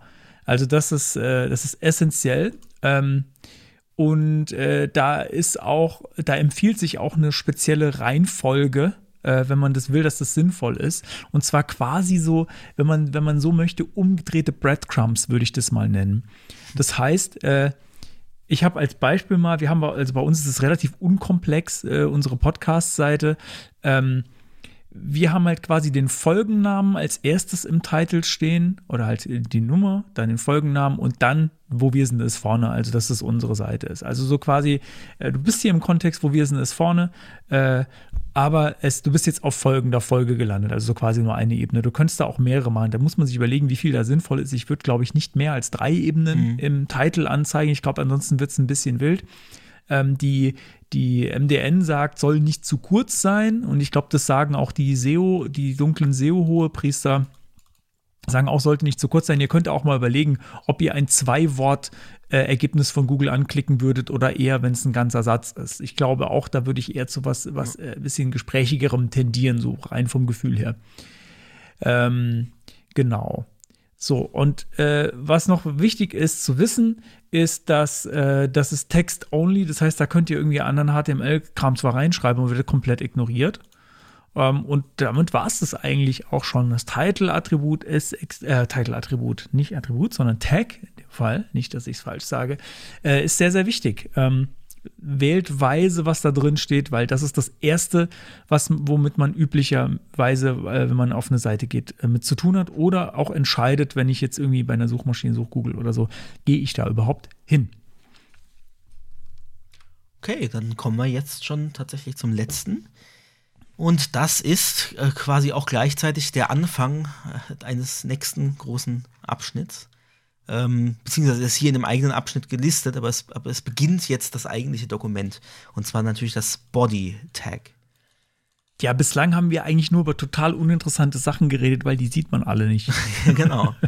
Könnte man so Und sagen. da jetzt, jetzt geht erst die eigentliche Seite für den, für den Menschen los. Ne? Vorher war alles nur so Meta-Zeug eben für, den, für, für, für Computer und für den Browser, dass er weiß, was er machen soll. Genau, da ist auch wieder, habe ich mir notiert, äh, das ist tatsächlich option, optional theoretisch und wird dann impliziert, aber warum nicht? das einfach darfst du keinem sagen. Nein, das habt ihr wieder Ähm, vergessen. Das hat und, Konstantin äh, niemals gesagt. Da war ich auch überrascht, dass, da gibt es gar nicht jetzt so viel eigentlich äh, dazu zu dem Body-Element. Früher gab es aber mal viel. Früher war das noch viel wichtiger, als es jetzt heute ist. Um Gottes Willen, Und erzähl nicht zwar, ja, nur ganz schnell, es gab früher äh, BG-Color für die Hintergrundfarbe, Text Oh für ja, die Textfarbe, oh ja. dann A-Link für, für normale Uh. Links, V-Link äh, für Visited Links. Da konnte ich einfach dann, dann äh, RGB-Farben, RGB, RGB-Farbwerte angeben. Und das, was wir heute mit CSS gemacht haben, das hat man früher dann damit gemacht. Genauso auch Margin. Da gab es dann Bottom Margin, Left Margin, Right Margin, Top Margin. Und damit hat man das gemacht. Braucht man heute echt eigentlich nur für HTML-E-Mails maximal. Ja, äh, sorry, aber ja, beim, beim, beim Body-Element gab es ansonsten so wenig, deswegen äh, ja, habe ich so ein bisschen, wenigstens über die Historie noch ein bisschen was erzählt. Und, und nochmal Ja. unnützes Wissen, das zugrunde liegende Interface für das Body-HTML-Element ist das ähm, HTML-Body-Element-Interface. Und da kann ich einige On-Event-Händler draufsetzen. Also es hat On-Event, also On, Hei, hei, äh, hei, On-Load hei. und On, was Setz weiß doch, ich was, setz doch Properties. denen nicht so Quatsch ins Ohr. Und das ist aber, ja, ist einfach nur unnützes Wissen. Aber man hat es dann mal gehört. Und das sind, und das ist aber, ich, da weiß ich zum Beispiel auch nicht, warum macht man sowas? Das sind eigentlich nur Aliasse auf die gleichen äh, On-Irgendwas-Händler auf dem Window-Objekt, auf der Window-globalen. Und da man Add-Event-Listener zum Beispiel auf Nein, diesem HTML-Body-Event auch gar nicht benutzen kann, sollte man es einfach gar nicht machen und es einfach sofort wieder vergessen und einfach besser Warum direkt das? Window-Objekt verwenden. Weil ich es gelesen habe in dem Artikel und dachte, krass, wieder was gelernt über das Body-Element, was ich sofort vergessen kann. Oh Haben wir und jetzt- das wollte ich jetzt unbedingt mit euch gesagt- teilen. So. Okay, na gut. Haben wir jetzt überhaupt gesagt, dass das Body-Element das ist, das um die eigentlichen Inhalte drumherum liegt? Genau, das öffnet Das den, den Content. Ja. Da kommt der eigentliche Inhalt rein, der dann später auf der Seite sichtbar ist. So. Das ist, Aber das ist unser das ist Cliffhanger, das ist so. unser Cliffhanger und den, das andere erfahrt ihr später. In einer anderen Folge. Genau. Und zu, zu den restlichen Sachen, die Konstantin gesagt hat, möchte ich noch kommentieren. WTF, Digga. So, gut, damit sind wir am Ende. Ja. Und Menschen haben doch fast zwei Stunden damit gefüllt. Und wir sind noch nicht ganz am Ende, ne? Es kommt, kommt noch was. Und das waren jetzt nur, nur acht Tags. Ich glaube schon, dass wir bei einigen, ähm, also bei, bei gerade so, so Textauszeichnungen, da kommen wir Ja. schnell durch. Aber, und das ist auch der Grund, warum wir heute nicht weitergegangen sind als das, ähm, ich habe weitergelesen. Ich kann jetzt schon mal einen Ausblick geben, was dann demnächst dann kommt. Das nächste wäre Content Sectioning, äh, der Bereich Mhm. bei der MDN. Ähm, und da steckt in den einzelnen Oh ja. Elementen, wie zum Beispiel Article Aside, Ja. Footer, Header, relativ viel Oh drin. ja. Ich glaube auch fast, dass wir so diesen, diesen klingen. dass wir diesen Blog auch nochmal teilen müssen. Ich glaube, dass wir da vielleicht nicht mal alles schaffen.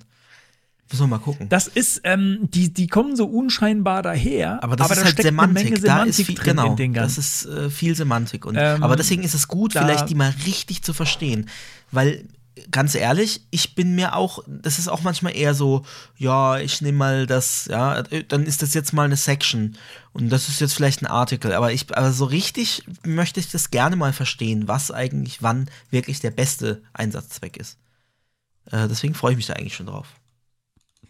Okay, gut, ich freue mich so halb. Ähm, Auf die Vorbereitung freue ich mich nicht. okay, gut, dann schließen wir jetzt den äh, äh, Content-Thema-Teil ab, Genau.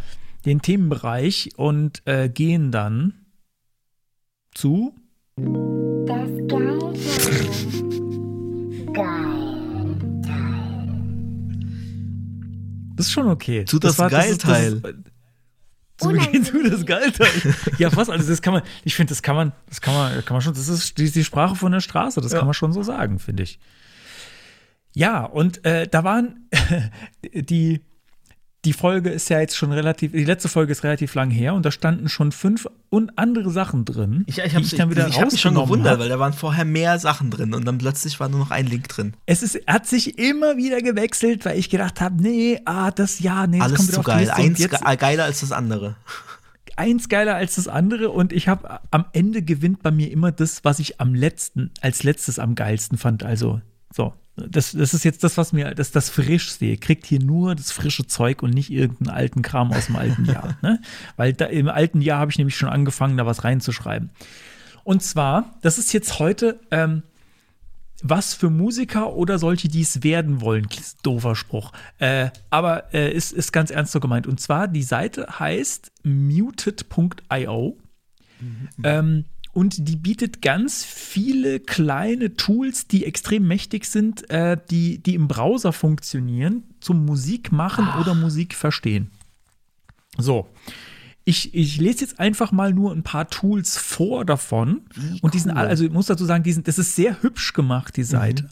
Und die sind alle interaktiv und man kann sich bei den meisten auch was anhören, um, um dann zu verstehen oder mal zu hören, was ist denn das eigentlich. Also, ich lese jetzt einfach nur mal ein paar von den Tools vor und dann äh, ein, zwei rufe ich vielleicht auf und dann gehe da mal ein bisschen ins Detail, was es ist. Also zum Beispiel ähm, ein Music Theory Cheat Sheet ähm, wo man dann äh, beliebige Akkorde, die es gibt, sich so äh, einmal vorspielen lassen kann, welche Töne sind denn da drin und wie funktioniert es denn? Und dann habe ich auch noch Noten, aber ich habe auch noch ein Klavier und ich kann es mir dann auch einmal anhören. Ähm, dann zum Beispiel den Quintenzirkel, Circle of Fifths, ähm, mit, ich kann, ich kann da einmal rund drehen, ich kann da, ich kann da verschiedene Dinge ähm, mit ausprobieren, draufklicken, mir anhören, wie äh, verhalten sich die einzelnen, äh, die einzelnen Tonarten zueinander. Das ist natürlich jetzt schon so eher, das verstehe ich auch nur so zur Hälfte, das kann ich jetzt direkt schon sagen. Ähm, dann äh, ein kleiner Sequencer, mit dem man Musik basteln kann, indem man einfach Kästchen anklickt und dann verschiedene Instrumente hat. Und dann kann ich, dann kann ich auch noch sagen, was für ein Synth soll es sein. Ich würde, ich habe es nicht mehr in, äh, mit, äh, im Detail mit, von der Technik her angeschaut, aber ich würde behaupten, dass da viel Web-Audio-API am Start ist. Ähm, das behaupte ich jetzt einfach, weil anders, anders kann man, also da sind auch wirklich Synthesizers da irgendwie mit drin. Dann gibt es auch einen kleinen Beatmaker, wo ich ähm, mir dann in verschiedensten total interessanten Ansichten, also nicht nur diese Rasteransicht, sondern auch so ein Ding, was sich im Kreis dreht, kann ich Beats bauen mit verschiedenen Instrumenten. Also habe dann irgendwie eine Bassdrum, eine Hi-Hat äh, und irgendwie noch eine Snare-Drum und einen Clap und dann kann ich mir irgendwie, äh, kann ich mir ein Beat zusammenbauen. Oder kann auch sagen random und dann kommt irgendein komischer Beat raus. Komisch ist, glaube ich, wirklich das Wort. ähm, und so weiter und so weiter. Es geht noch weiter. Äh, Diatonic Chord Player, Music Intervals, also wo man auch Intervall hören testen kann. Da gibt es auch so ein klein, äh, kleines Game, was man da spielen kann. Äh, Intervals Charts, Modes, äh, Modi in Musik, das ist, ist auch so ein Ding, so richtig tief in der Musiktheorie bin ich auch noch nicht eingestiegen. Ähm, aber es gibt ja irgendwie noch so Tonarten, die nicht wirklich eigene Tonarten sind, sondern diese Mo Modi von Tonarten, wo im Prinzip andere äh, Intervallabstände drin ähm, stattfinden. Scales, äh, Key Signatures, Note Identification, ähm, alles mögliche, lau lauter, lauter verrücktes Zeug. Ähm, Circle of Thirds habe ich noch nie gehört, aber offenbar gibt es das auch. Äh, auf jeden Fall irgendwie mal, auch selbst wenn ihr kein, kein Musikerin seid und davon keine Ahnung habt, einfach mal reinklicken und mal ein bisschen anhören und so ein bisschen anfühlen, weil an sich das Tool ist, ist super cool gemacht, es sieht super aus ähm, und es macht Spaß damit einfach nur mal rund, rumzuklicken, selbst wenn man jetzt in der Musiktheorie nicht drin ist. Und ich glaube, für Musiker ist es äh, genial. Ja, Ja, das ist äh, sehr cool. Ich habe äh, ich hab ja Musikabitur gemacht und ich hatte da für unsere Klasse, da gab es halt so ganz viele ähm, äh, Sachen, die wir machen mussten. Also, ne, du kriegst irgendwie vorgegebene Takte und musst es dann zu Ende komponieren, aber halt im Kopf. Ne? Also, du musst erstmal die Noten lesen äh, und im Kopf die Melodie und dann musst du das zu Ende komponieren, dass es äh, halbwegs schön klingt. Oder Intervalle einfach erkennen. Ne? Also irgendwie, du kriegst zwei Noten vorgespielt auf dem Klavier und musst dann sagen, ah, das war jetzt eine kleine Terz und so. Mhm. Und da habe ich uns dann Trainingstools dazu auch gebaut. Ne? Ich habe damals ja schon programmiert so und, und halt so Ja. HTML, JavaScript-Tools gebaut. Und da habe ich eben genau sowas und das wäre auch ein, ein, Tool für die Seite. Vielleicht kann man das mal vorschlagen oder vielleicht habe ich es auch übersehen. Ähm, so ein, ein Intervallratespiel. Ne? Also ich habe dann einfach einmal No- Noten aufgenommen. Damals gab es noch keine Web-Audio-API, ist schon eine Weile her. Ähm, und habe dann halt äh, zufällig zwei Noten genommen und habe die dann abspielen lassen. Ne? Dann war halt irgendwie da, da und dann, ah, das ist eine Quinte. Ich weiß es schon nicht mehr, vielleicht war es auch eine Quarte. Aber ne, dann Also musstest ein du Intervalltrainer dann, ist ah, da mit drin. Intervalltrainer ist auch mit drin. Echt, habe ich noch nicht. Äh, Ja, Music ist mit drin. Du musst auf Interval Intervals gehen. Genau, und dann gehst du runter und dann sagst du Start Interval Identification Game und dann Start Game und dann hast du genau das. Dann kriegst du einzelne Töne vorgespielt und dann kannst du Ah, sagen, ja, was es perfekt. ist. Ja, Ja, also cool. das ist äh, mit sowas habe ich auch äh, ich habe ich habe ja auch mal was mit Musik äh, einer Hochschule versucht ich sag's Aha. mal so ähm, und da musste ich äh, auch eine Aufnahmeprüfung äh, machen und ich habe die tatsächlich auch bestanden damals und musste da auch Intervalle hören Ah, aber ja. nicht nur das es ging auch noch es ging auch noch ein bisschen weiter ich glaube man musste auch noch irgendwelche äh, simplen Akkorde hören und äh, egal äh, führt jetzt zu weit also äh, muss ja, ich ich einiges das damals machen schon gehabt unter hätte, wie anderem cool, das ich ja. es gar nicht selber schreiben brauchen. Aber das ist so, da hat wahrscheinlich jemand ähnliche Situationen gehabt und hat gedacht, ah cool, da mache ich doch eine kleine Sammlung dazu. Und sowas, ah, sowas finde ich cool. So, so Und es ist mit Herzblut viel. und Ich schön hab gemacht. das noch- und, wow. Ich habe das noch gar nicht, das ist, ich habe noch gar nicht alles angeklickt. Es sind so unfassbar viele hier. Guitar Fretboard, Bass Fretboard, äh, äh, wo du halt tatsächlich quasi eine ne Gitarre oder einen Gitarrenhals oder einen Basshals hast, wo du die einzelnen Noten spielen äh, kannst. Das ist äh, Vielleicht ja, lerne ich damit äh, mal doch noch äh, richtig Bassschlüssel lesen. Das ist nach, nach 30 Jahren oder was Klavier spielen, das habe ich immer noch, kann ich immer noch keinen Bassschlüssel. Ich habe dabei äh, gelernt über mich selbst, weil ich nur durch, nur durch blindes Rumklicken in diesen Tools, ähm, dass man äh, mit äh, den Major Diatonic Seventh Chords von einer Tonart, in dem Fall das Standard, der hier eingestellt ist, ist C, aber du kannst natürlich die Tonart da auch ändern in jede beliebige, dass die total gut, ähm, dass die total interessante Musik äh, erzeugen, wenn man die einfach nur hintereinander reiht, in bestimmten Reihenfolgen. Also äh, ich bin hier auf diesem, äh, das ist das erste hier, dieses Music Theory Cheat Sheet. Und wenn du da runter scrollst, auf, in der rechten Spalte, ähm, da hast du C Major Diatonic Chords. Das sind, das sind ja die normalen. Und dann hast du unten drunter C Major Diatonic Seventh Chords. Und wenn du die in der beliebigen Reihenfolge nacheinander spielst, da kriegst du irgendwie so heutige Popmusik raus, war so mein Gefühl. Das ist irgendwie so, ja, so, so mit einem mit einem Siebener noch dabei, glaube ich, ist das jetzt so für die, für die Musiknerds. Ähm, ja, total cooles Tool, äh, kann ich jedem nur empfehlen. Und es ist auch super hübsch gemacht. Ich glaube, da kann man auf ganz vielen Ebenen was lernen. Also selbst wenn ihr euch die Musik gar nicht interessiert, dann schaut euch mal an, wie es technisch gemacht ist. Ähm, und oh, ja, das Design ist auch hübsch gemacht und so ein bisschen mit, mit, so, mit so schönen kleinen Animationen. Ist einfach eine coole Seite. Sehr, So. sehr cool. Geilo Teilo. Und ich habe mir gedacht, das ist, das, das ist was für uns beide auf jeden Fall, äh, weil wir ja beide irgendwie äh, mit, mit Musik stark verwandelt sind und vielleicht auch für euch. Äh, ich bin da zufällig drauf gestoßen, irgendwie, irgendjemand beim Mastodon äh, hat es geschrieben. Ich dachte, äh, geil, äh, muss unbedingt hier in, äh, in den Podcast rein. Jo, oh, wir haben was vergessen. Wir haben was vergessen. Wir haben was vergessen. wir vergessen? Ja, wir haben was, wir haben was total vergessen, weil ähm, Mensch, äh, wie, wie ist denn das? Oder, oder hast du, hast du das, hast du das mit? Ah, vielleicht woll, hast du das auch noch. Ich weiß ich natürlich nicht, ob ich dir jetzt was vorwegnehme. Wir haben den Werbeblock total vergessen. Ja, den dachte ich, äh, machen wir jetzt äh, am Ende. Also jetzt erstmal, ist also dass wir natürlich- jetzt das das Ende ist natürlich machen. und dann- taktisch unklug. Das, das ist taktisch unklug, ne? Den, den, den Werbeblock am Ende zu machen. Eigentlich muss man den irgendwo reinmachen, wo die Leute, wo die Leute richtig davon genervt sind. Ich schneide ihn mitten rein. Ohne Vorwarnung. Nein. Ich weiß nicht, machen wir dann heute nur das Kurze, das, das Neue, machen wir dann heute nur das, machen wir, Wir heute können auch das deinen Kurze. noch mal laufen lassen, aber. Ähm, Ah, den machen wir dann nächstes okay, Mal. Den okay. machen wir dann nächstes Mal. Dann äh, machen wir es jetzt vor dem Ende. Noch. Jetzt noch. Achso, machen wir es. Äh, Oder. achso, ja, dann, ja, dann Okay, jetzt. dann jetzt möchte ich Werbung. euch äh, äh, kurz einen, einen wichtigen Aufruf äh, meiner Tochter vorspielen. Wenn euch der Podcast gefällt, dann spendet Geld. Mein Name ist Konstantin Groß und ich unterstütze diesen Aufruf. wie, wie diese. US-Politiker-Werbung immer so irgendwann sagt, was ja, der ist ganz toll und dann kommt, mein Name ist äh, so und so und ich unterstütze Ja, diesen. Aufruf. Also, also wer jetzt nicht dahin schmilzt und äh, tut, was Konstantins Tochter sagt, dann weiß ich auch nicht mehr. Das ist ja eigentlich, eigentlich, das ist, äh, es ist eigentlich Audiodiabetes, was man hier in die Ohren Vielleicht denken die Leute aber auch bekommt. eher so, Unangenehm. da werden Kinder äh, für, für solche Zwecke missbraucht. Es ist dein Kind, das dafür missbraucht wird. Dass Und sie hat es ja das liegt, freiwillig äh, gemacht. Die Verantwortung, ja, die Verantwortung. Es war ja sogar, sogar ihre Idee, wenn ich das Genau. richtig verstanden habe. genau. Genau, Gut, schon ein kleiner aber Star. Dann kommt es jetzt. Ja. Das Ende. Hm. Heute hat es mich gar nicht so sehr Ne? Man, es ist, Gestört. das ist ein Acquired Taste. der, der Endjingle. Man, man, man, man, man, da ist man gewöhnt sich dran. Äh, ja, genau. Ja, Mensch, dann ist, glaube ich, alles gesagt, oder? Wir haben es geschafft. Ah, apropos alles gesagt. Äh, der Alles gesagt Podcast Mhm.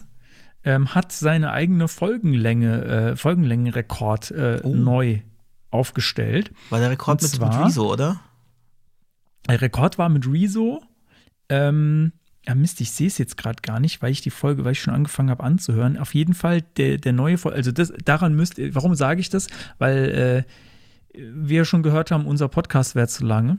Ähm, da müsst ihr mal alles gesagt hören. Der neue Folgenrekord liegt bei über neun Stunden.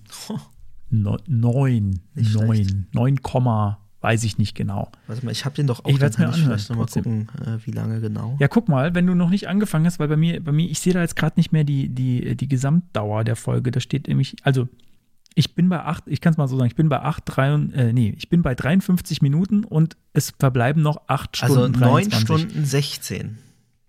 Neun Stunden 16. Krass. Ja, das ist was. ja, hab, haben wir noch, äh, hat man noch ein bisschen was ähm, anzuhören. Das machen wir auch mal. Dagegen, dagegen, dagegen, dagegen, dagegen sind wir relativ kurz. Ja, tatsächlich. Eine Frage Also unsere längste. Folge geht so ungefähr die Hälfte davon, ne? Können wir uns mal ein Beispiel nehmen und äh, vielleicht mal einen Also Gast oder eine Gästin einladen, wo wir einfach In der nächsten Folge machen wir einfach alle HTML-Elemente fertig. Dann, dann kriegen wir die auch hin. Oh Gott, oh Gott. Nein, das würde ich selber. Da, oh das- Gott, ja? müsste ich jetzt schon anfangen vorzubereiten. Nee, wir lesen einfach nur die MDN vor. Oder Self-HTML, das ist auf Deutsch. Wir lassen, was machen wir noch nicht selber? Das lassen wir von der AI vorlesen. Okay, können wir auch machen. Und schon haben wir null ZuhörerInnen. Gut, So, aber also, das, das, Schöne, das Schöne ist, das Schöne ist, beim Podcast sehen, sehen wir das nicht, äh, wie viele Leute bis zum Schluss hören. Und es interessiert uns auch gar nicht, weil jetzt wäre der Moment im Stream, wo die Leute dann abschalten und man dann sieht, oh, oh ja, jetzt haben wir noch, jetzt sind es noch drei. Genau. Und davon sind zwei wir.